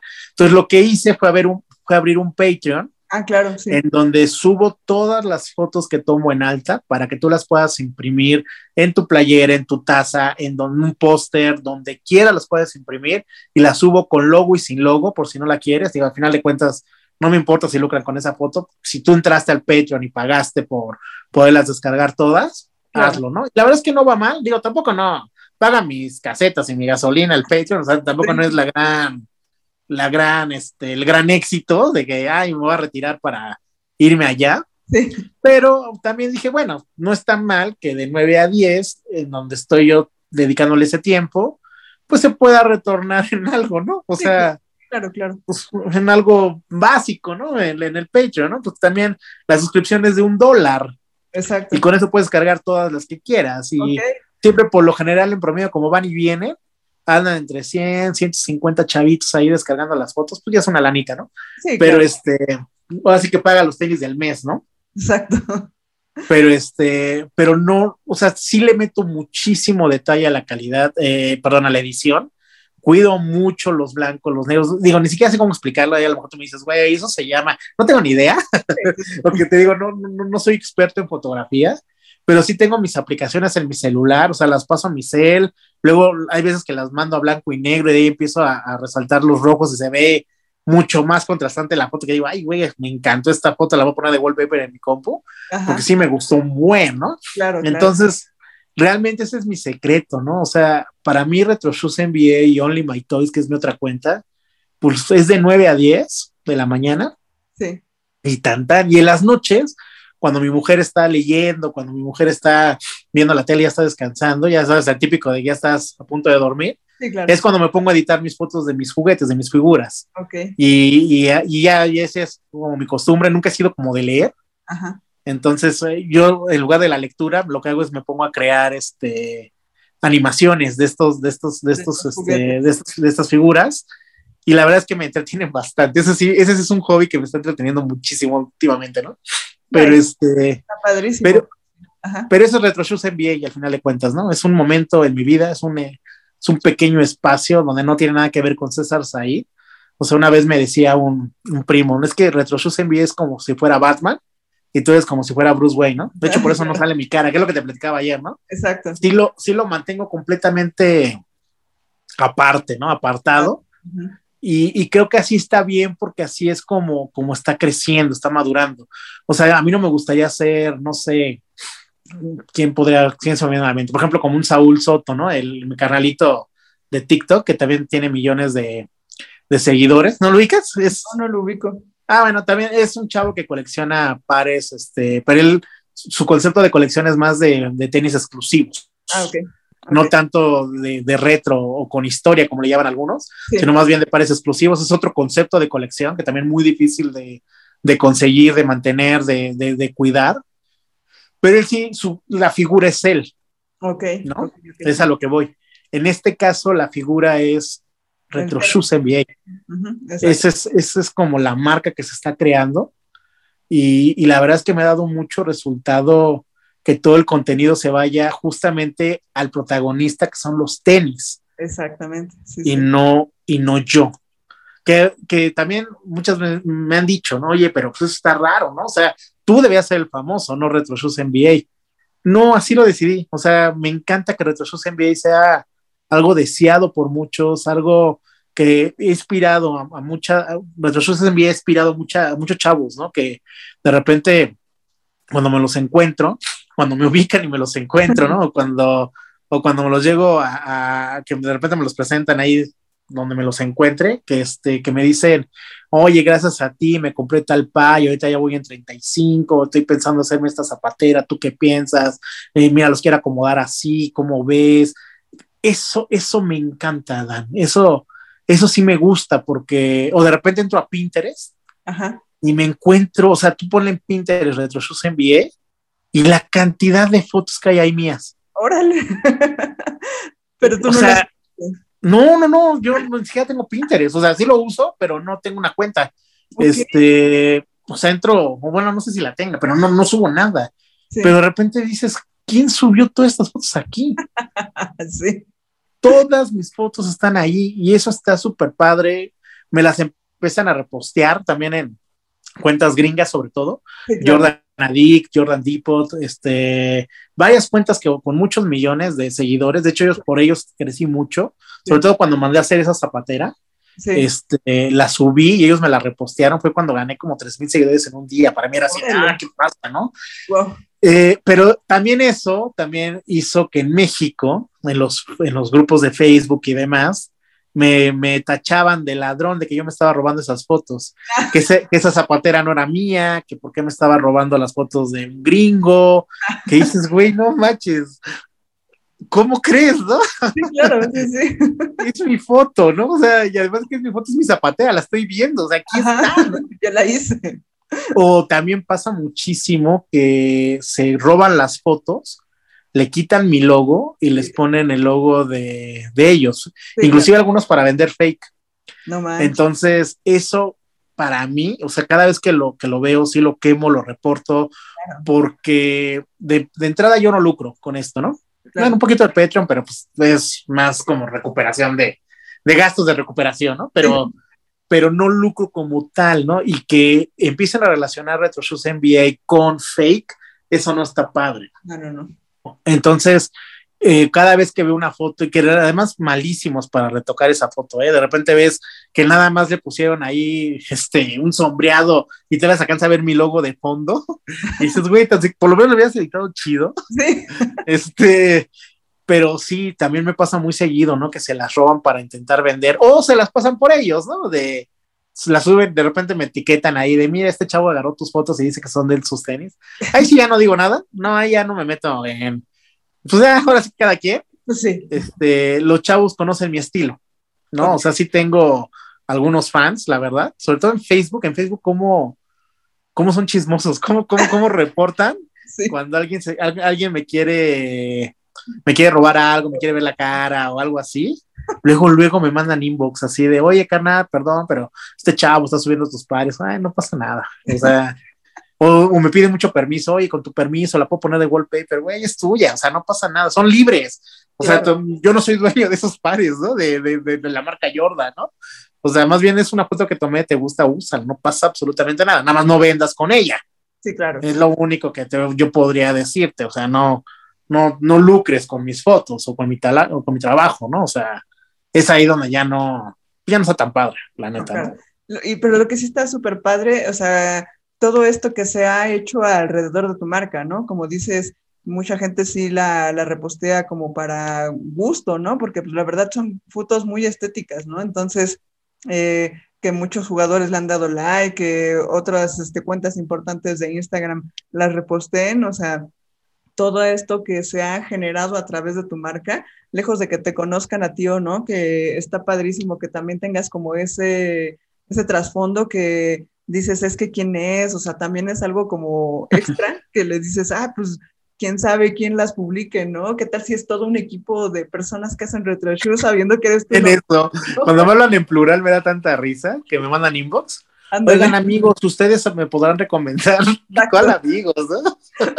o sea, que sí siente que atrás es todo un equipo, ¿no? De, y si supieras que no, nada que ver, es más bien un capricho personal esto. Pero sí, sí, sí, tienes toda la razón. O sea, sí es algo que, pues sí está padre, o sea, sí te alimenta un poquito el ego, sí está, sí está padre que te reconozcan, sobre todo los likes que le ponen jugadores a las fotos, no, y si no tienes cómo disfruto eso. O sea, yo de repente despertarme y ver que Shaq reposteó una, una foto mía, o, que, o que Rodman le puso like a mis fotos, o ya la compartió en sus historias.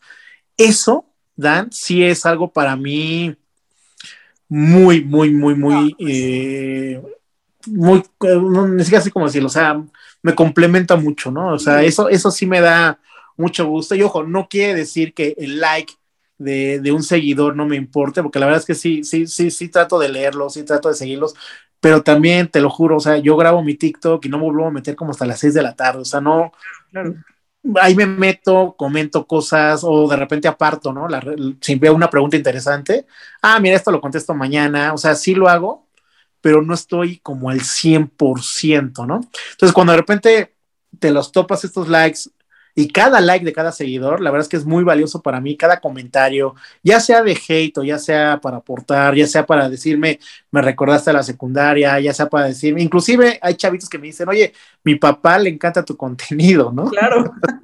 y yo así de, oye, tengo 38, tampoco no soy tan viejo, ¿no? Pero, pero sí, yo puedo tener también tener un chavito de 15, ¿no? Si quisiera.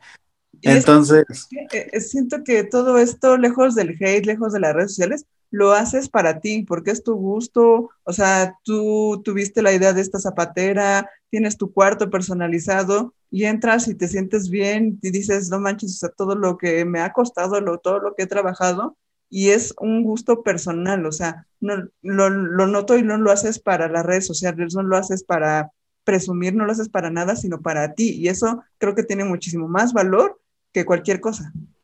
Sí, la verdad es que sí es, sí es algo que sí es parte de mí, sí es un hobby, es, como salir a correr todas las mañanas, ¿sabes? Claro. O sea, lo haces por, tu salud, lo haces por, por distraerte, por ejercitarte, pero no estás corriendo todo el día, ¿sabes? O sea, es el momento, me encanta disfrutarlo, le, he invertido una lana en esto, eh, también trato de que se vea bonito, de que se vea deseable, de que se vea inspirador, de que se vea, que me gusta entrar aquí, ¿sabes?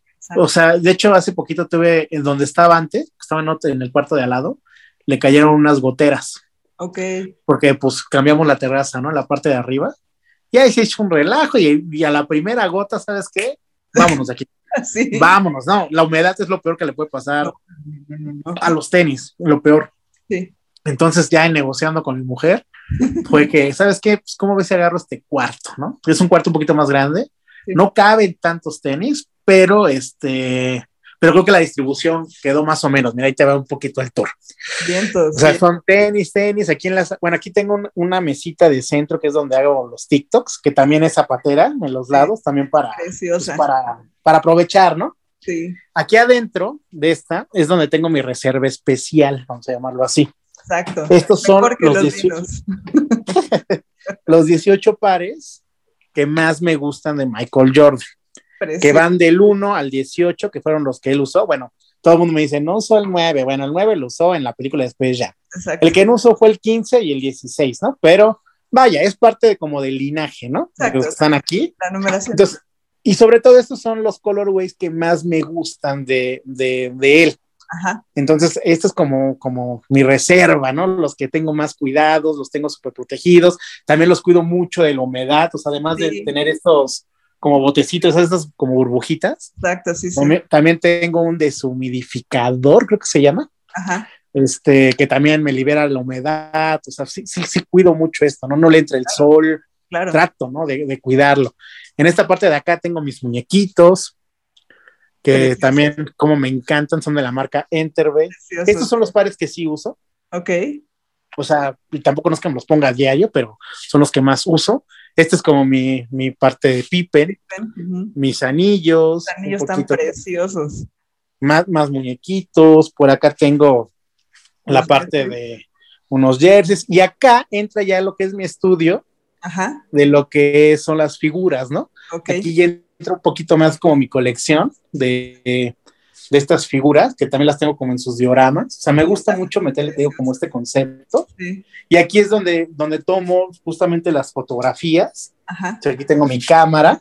Sí. Y esta es como la parte donde tengo ya el estudio para tomar las, por las fotos, ¿no? Ahorita está vestido con, con dioramas de muñecos, Ajá. porque estoy justamente pues, en esto, ¿no? sí, claro. En, algo de moda. Aquí mandé a hacer un diorama que mañana me lo entregan. Sí. Donde tengo a mis caballeros dorados. O sea, me gusta, ¿no? Este es como mi espacio.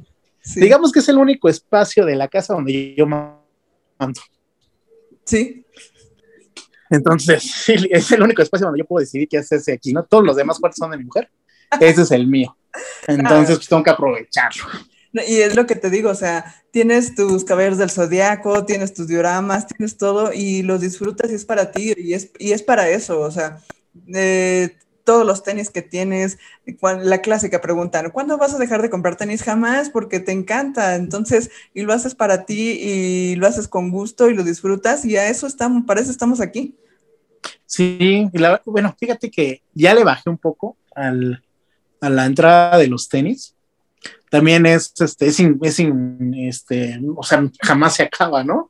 Cada fin de semana salen nuevos.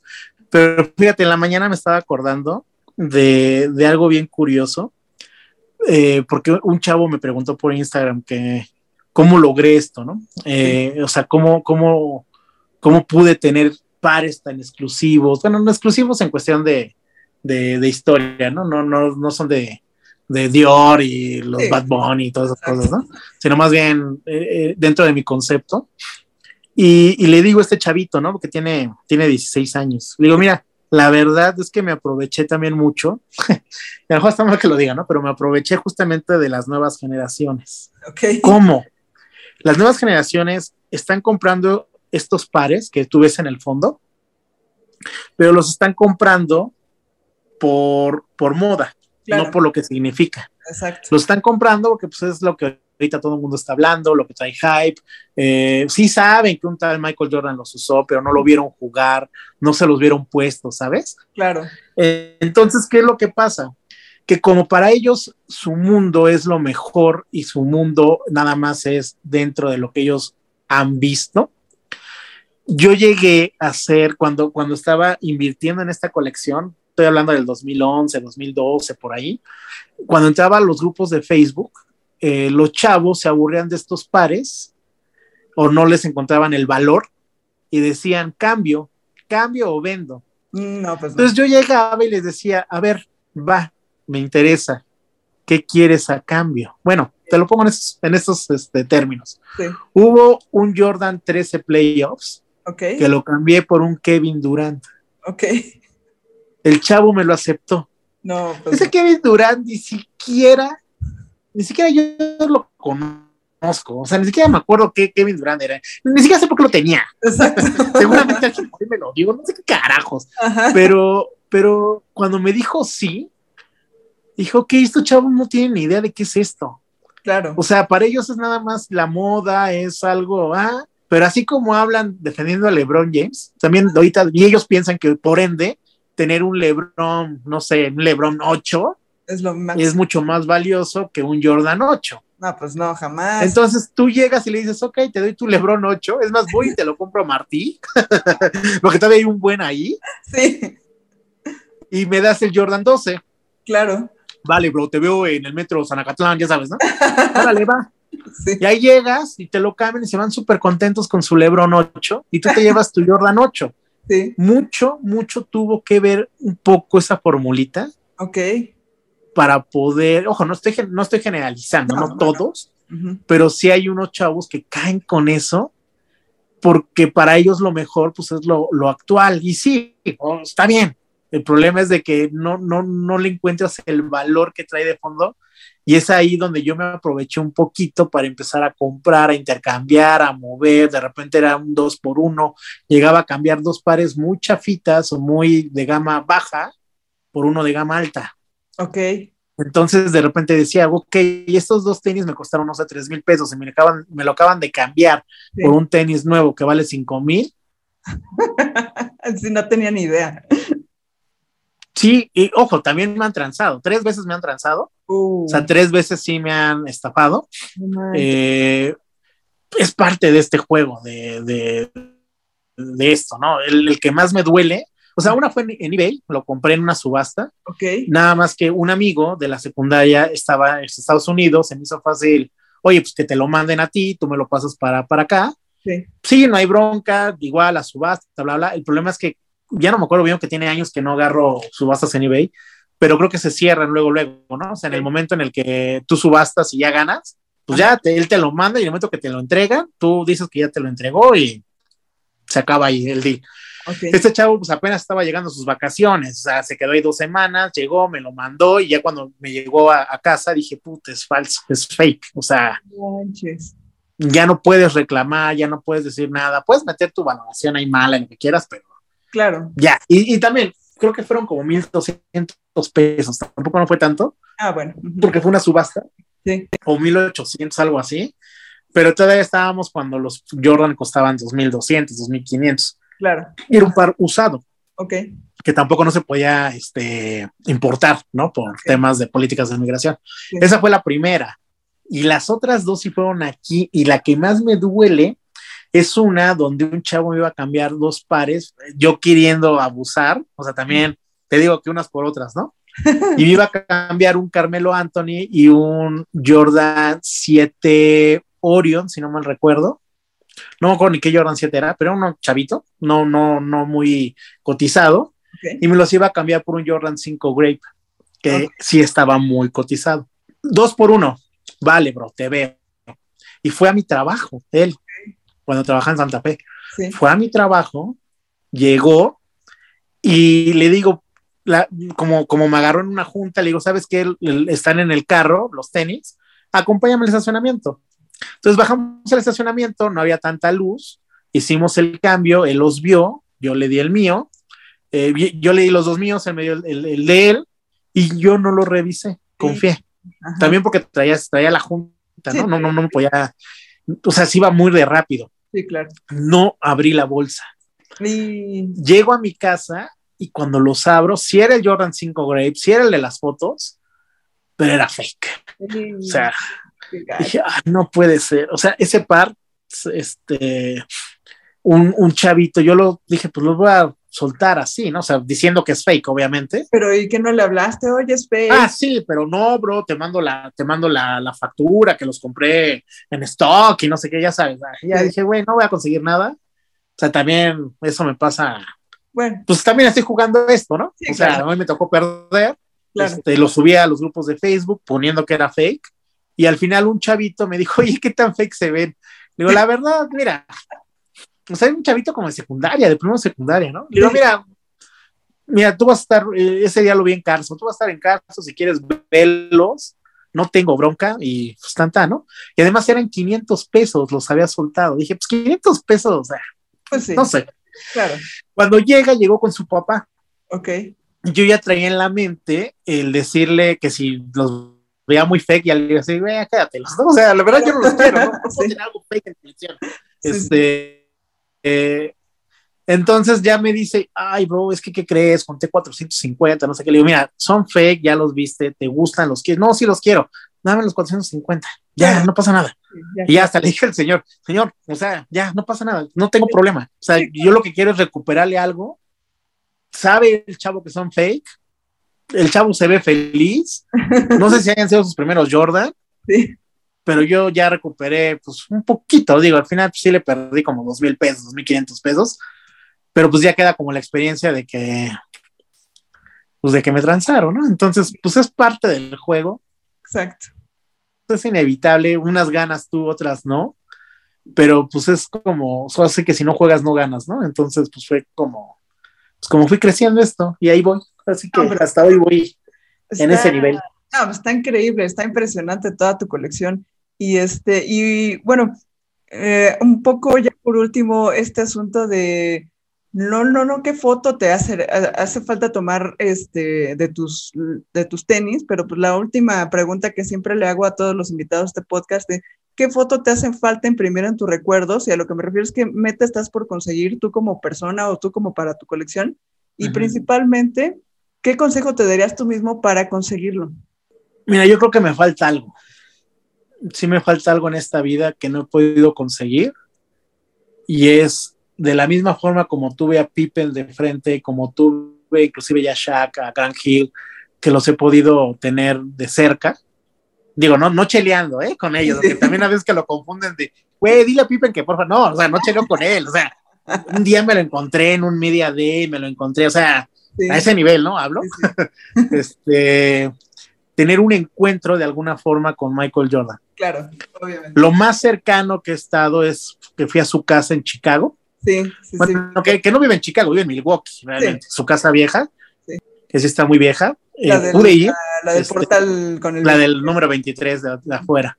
Tomé varias fotos, de hecho hay algunas fotos ahí en, en RetroShows NBA, en, en Instagram de, de, ese día. Eh, ha sido lo más cercano, porque sí, sí dije, güey, él pasaba por aquí, él vio esto, él olía esto, él sintió esto, y aunque él ya no vivía ahí, este, pues se siente que él estaba ahí, o sea, tiene toda la personalidad de Michael Jordan en ese caso. Claro, claro, claro. Entonces, ese ha sido como mi momento más cercano, más íntimo, Michael. Y yo creo que lo que más me gustaría, no es tanto un like de él, no es que me siga, sino más bien esos tres minutitos que tuve con Pippen. No, yo creo que fue mucho. Ese, esos 40 segundos que tuve con Pippen, esos 40 segundos que tuve con, eh, con Jason Williams, que he tenido con ellos, tenerlo con Jordan. Esa foto creo que es la que, la que me hace falta. No es fácil tenerlo. No. No es fácil. De hecho, Juan de Nación Ráfaga, cuando lo conocieron en Charlotte, bueno, que lo vieron ahí en la. En el... la este, y fíjate, esa no fue, cara. En, en, la del beneficiente, esa, ¿no? De, de, del huracán que hubo, ¿no? ¿Qué, qué era? Un centro de acopio, ¿no? Algo así. Eh, también yo me acuerdo que él hasta me, me, me, escribió, me habló, güey, acabo de conocer a Mike. ¿Cómo? Dice, ya cuando vi el video, no, no lo conoció, o sea, Mike ya lo pasó por atrás. Exactamente. Y él se toma, no, se ve, se ve hermoso, mi querido Juan, o sea, obviamente fue una envidia súper hermosa que sentí, que dije, güey, increíble, ¿no? O sea, él es mi canalito del alma y la verdad es que me dio muchísimo gusto porque él es también muy fan de, de, de Jordan y de todo esto. Y este, dije, algo así me falta, pero no nada más tenerlo de, de lejos, sino que me pueda autografiar algo, algo que me pueda llevar. Sí. Creo que eso, eso me falta. ¿Cómo lo pienso conseguir? Creo que esa es la, Ajá, la, la, pregunta. Retro Shoes eh, cada vez cobra un poquito más de fama. Okay. De repente que ya te sigue tal, que ya te sigue tal, que ya te sigue tal. O sea, de repente dices, ya me estoy acercando. ¿no? Ya me estoy acercando, he recibido acreditaciones, he recibido invitaciones, he recibido, o sea, estoy en el ojo, me, me toman como influencer, como, como media, me toman como varias, varias cosas. Creo que es la, la manera, o sea, no hay manera de que yo le escriba y él me conteste, no hay manera, o sea, él es un perfil súper bajo. Eh, por ejemplo, otra, cuando, cuando fui al restaurante de Jordan, ahí en Chicago, sí, claro. nos contaba la, la mesera que cuando él llega, saluda a todos de mano. No manches. Si es que él llega a ir, Ajá. obviamente pasa su equipo de seguridad, sí. sube y ya cuando su equipo de seguridad le dicen, sí, hay puro teto, hay puro, hay puro desarmado aquí, ya sube y empieza a darle la mano a cada uno de ellos como agradeciendo que estén en su restaurante. No. Y hasta esa se la podría comprar. ¿no? Así como, ya con eso me conformo, ¿no? Como si fuera poca cosa, ¿no? Claro. Una, una experiencia de ese estilo, creo que es lo que me faltaría para capitalizar realmente este esfuerzo de Retro Shoes. También siento que puedo vivir sin eso porque no fue creado Retro Shoes por, por, para ese objetivo. Claro. Pero poco a poco me he dado cuenta, y ahorita que estoy teniendo la, la plática contigo, que Retro Shoes NBA me ha abierto algo que en mi vida pensé que podía tener. Y sobre todo, insisto, no lo busco todos los días, pero un día me despierto y tengo un follow de no sé quién, tengo un reposteo de no sé quién, y dices, wow, ¿no? Entonces, por ejemplo, yo me pongo a pensar, Pippen ha reposteado algunas historias mías, Rodman también, Shaq también. Si Jordan en alguna cuenta falsa sigue estos güeyes, ya vieron mi foto. en una de esas me ubica. Exacto. Porque también sí siento que me he posicionado en esta industria de, de tenis, de sneakers, sí como un Jordan addict, ¿sabes? O sea, no sé si no me tenga en su mapa, ojalá sí, pero creo que tengo las credenciales para, pues, para que me pudiera voltear a ver, ¿no? O sea, creo que tengo la capacidad en cuestión de, de, de ¿cómo se dice? Cuando, cuando tienes como la, ay, ¿cómo se dice? O sea, que estás en muchos, en muchos lados, o sea, que te pueden... Ajá, o sea, te, eh, te ubican en varios lados. Sí, o sea, también, por ejemplo, yo he ido a, a, Europa y allá me ubican, este, me han invitado en tiendas en España, me han invitado eh, algunos este, influencers en, en, Londres, también allá que me escriben, ya sabes, el típico de que posteas en Toronto también, una tienda me invitó, o sea, algo, algo se tiene que conectar ahí para que un día llegue enfrente de Michael y decirle, güey, me debes tanto por toda la imagen que te he dado. hecho millonario.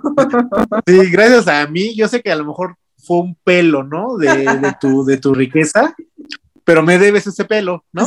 Así que te lo estoy haciendo. Una vez me preguntaron, oye, ¿por qué Nike no te, patrocina. No te patrocina, ¿no?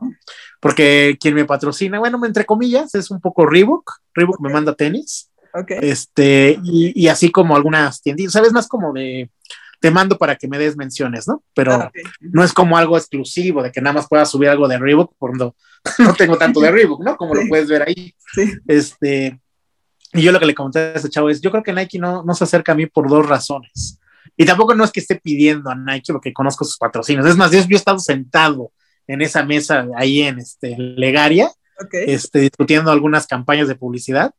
Y, este, y sé cómo piensa, ¿no?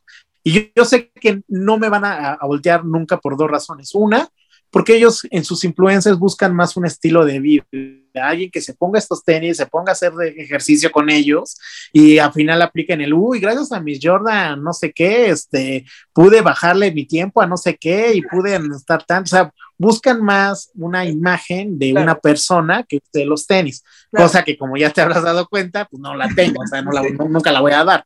Y segunda, pues se los hago gratis, ¿no? Exacto. todos los días les promociono sus marcas, ¿no? Todo el mundo, todo, todos los días este, el mundo se mueve más alrededor de Nike, entonces, pues, muy tontos si me pagan por eso, ¿no? Claro.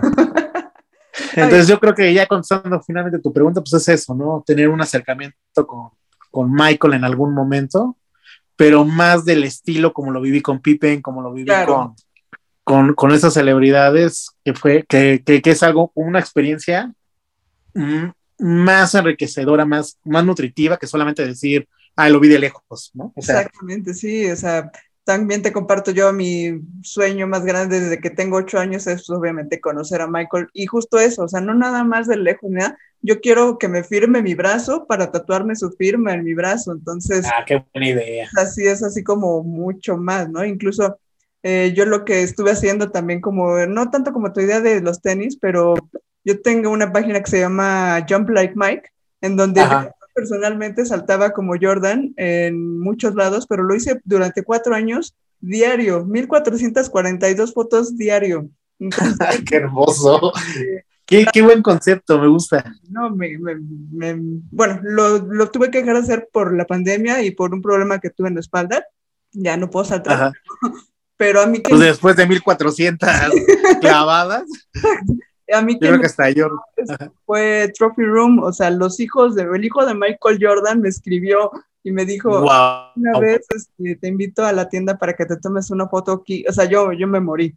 Mi, mi respuesta a ese mensaje fueron tres hojas, casi, casi un libro, ¿no? Una de, todo lo que significa para mí Michael, ¿no? Obviamente, pues ya me contestaron ahí un, muy vagamente, no, no me acuerdo qué me contestaron, pero me escribió el hijo de Michael Jordan. Wow, eso está, eso está. No, no, no, me morí. Wow. No, qué, qué bonita. Pero, o sea, mi, mi concepto de John Blake Mike es honrar diario a Michael Jordan.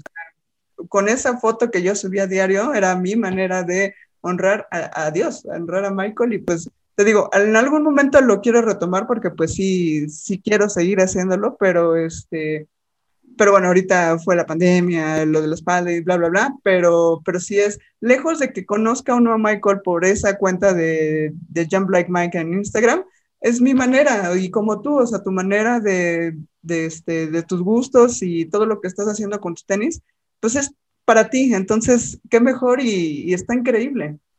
Qué bonita idea, ¿eh? La verdad, qué bonita idea. ¿No, no se me había ocurrido? Sí, me encantaba. Qué padrísima idea. Tú tienes un costo de oportunidad que es la columna vertebral, pero. pero, pero, pero qué bonito concepto, ¿eh? Me, gustó mucho tu idea. Ahí luego te mando el, link. No tengo muchos seguidores, porque, pues bueno, pues quién sabe, ¿no? X, tal vez a la gente no le importaba verme saltar. pero, no, pero ¿sabes qué? Ah? Si tienes estas fotos, ponlas en una edición de un video y las comparto. La verdad es que está bonito el, el contenido. Obviamente con tus créditos no crees que miren lo que acabo de hacer, ¿no? Cada, año este, subía el compendio de las 365 fotos, lo subía en un video el 31 de diciembre porque lo empecé un primero de enero, o sea, todo así, todo súper planeado. Ay, porfa, déjame compartir eso, ¿eh? Qué ah, bonito, qué bonito de ver. Gracias, sí está. Sí, porfa, déjame compartirlo. Y este, te digo, en algún momento lo quiero tomar, pero Pero bueno, lejos de todo eso, la verdad, muchísimas gracias por la plática. La verdad, eh, el, episodio número 23 fue dedicado a Michael y no tienes idea de cuánto te agradezco. no, yo te agradezco mucho a ti, en verdad. Me la pasé súper bien y sobre todo, este, tirarle a Lebron, yo creo que fue mágico el día de hoy, ¿no? Exacto, no, no, no. Tenía, que acabar este día hablando mal de Lebron, entonces creo que hay, que hacer más seguido. Invítame para el número 45. Ah, ya estás. para, el, para el segundo round para Lebron. Oye, sí, ella, ¿eh? al número 45 apartado para ti, este... Ya está cerrado. Platicar contigo y, tirarle hate a LeBron. Perfecto, se nos fue el 6, ¿eh? Si no hubiera sido, este, el sexto hubiera sido dedicado a LeBron. Las seis finales perdidas, el número 6, o sea, también hubiéramos, hubiéramos hablado ahí tres horas de ese güey. Exactamente, sí, pero no, nada, no puedo dedicar nada a LeBron, tú entenderás, no puedo. y yo también estoy de acuerdo con eso. pero el 45 ya es tuyo. Va, perfecto, lo espero con, la verdad, Muchísimas, muchísimas gracias por toda la plática, estuvo increíble. Nos podríamos pasar aquí tres horas hablando de básquetbol y más tan apasionados como, como ahora te conozco. Entonces, mil, mil, mil gracias. No, gracias a ti, Dan. Muchas gracias, en verdad, te agradezco mucho. Y pues ahí seguimos en contacto, cualquier cosa que se te ofrezca, este, pues en redes sociales, ahí estamos en contacto y este, a cualquier otra cosa que quieras decir. Pues nada, ahora sí que, este, ¿qué frase podría concluir esto? Hay, una frase de Karen Mata, no sé si la, recuerdes, salía en, que yo me acuerdo mucho, de, se, se llamaba el programa Rafa NBA, si no mal recuerdo, en el 7. En el 7, claro, sí salía con, ¿cómo se llama este chavo? Alex. Blanco, salía con él. Y Karen Mata, cada vez que acababa un programa, decía, este, nunca dejes de mirar hacia arriba, que un día lo verás de frente. No manches. Eso, eso, sí, esa, esa frase me, se me quedó grabada toda la vida. No la sigo, no, la hago día de mi día, pero este, pero la verdad es que me gusta mucho, ¿no? Como sea, es muy profundo, ¿no? No dejes de mirar hacia arriba, que un día lo verás de frente. Y ahí terminaba Alex Blanco diciendo, no dejen de botar el balón. Y se acabó. Exactamente, no manches, qué, qué gran frase, o sea, no, no, no podemos cerrar mejor este, este capítulo especial, este capítulo número 23. Está bueno, muchas gracias, Dan. Perfecto, muchísimas gracias. Él es el increíble Retro Shoes NBA. Yo soy Danaí García. Muchas gracias a todos por escuchar y nos vemos en el próximo clic. Si te gustó este episodio, compártelo en tus redes sociales. Recuerda que puedes escucharlo en Spotify o en Apple Podcast o puedes ver la versión en video en YouTube.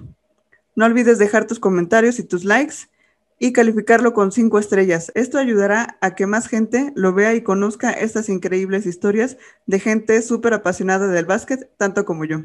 Y recuerda que todos tenemos algo extraordinario que contar. Gracias por escuchar este podcast llamado En tus sneakers, la historia detrás de la foto.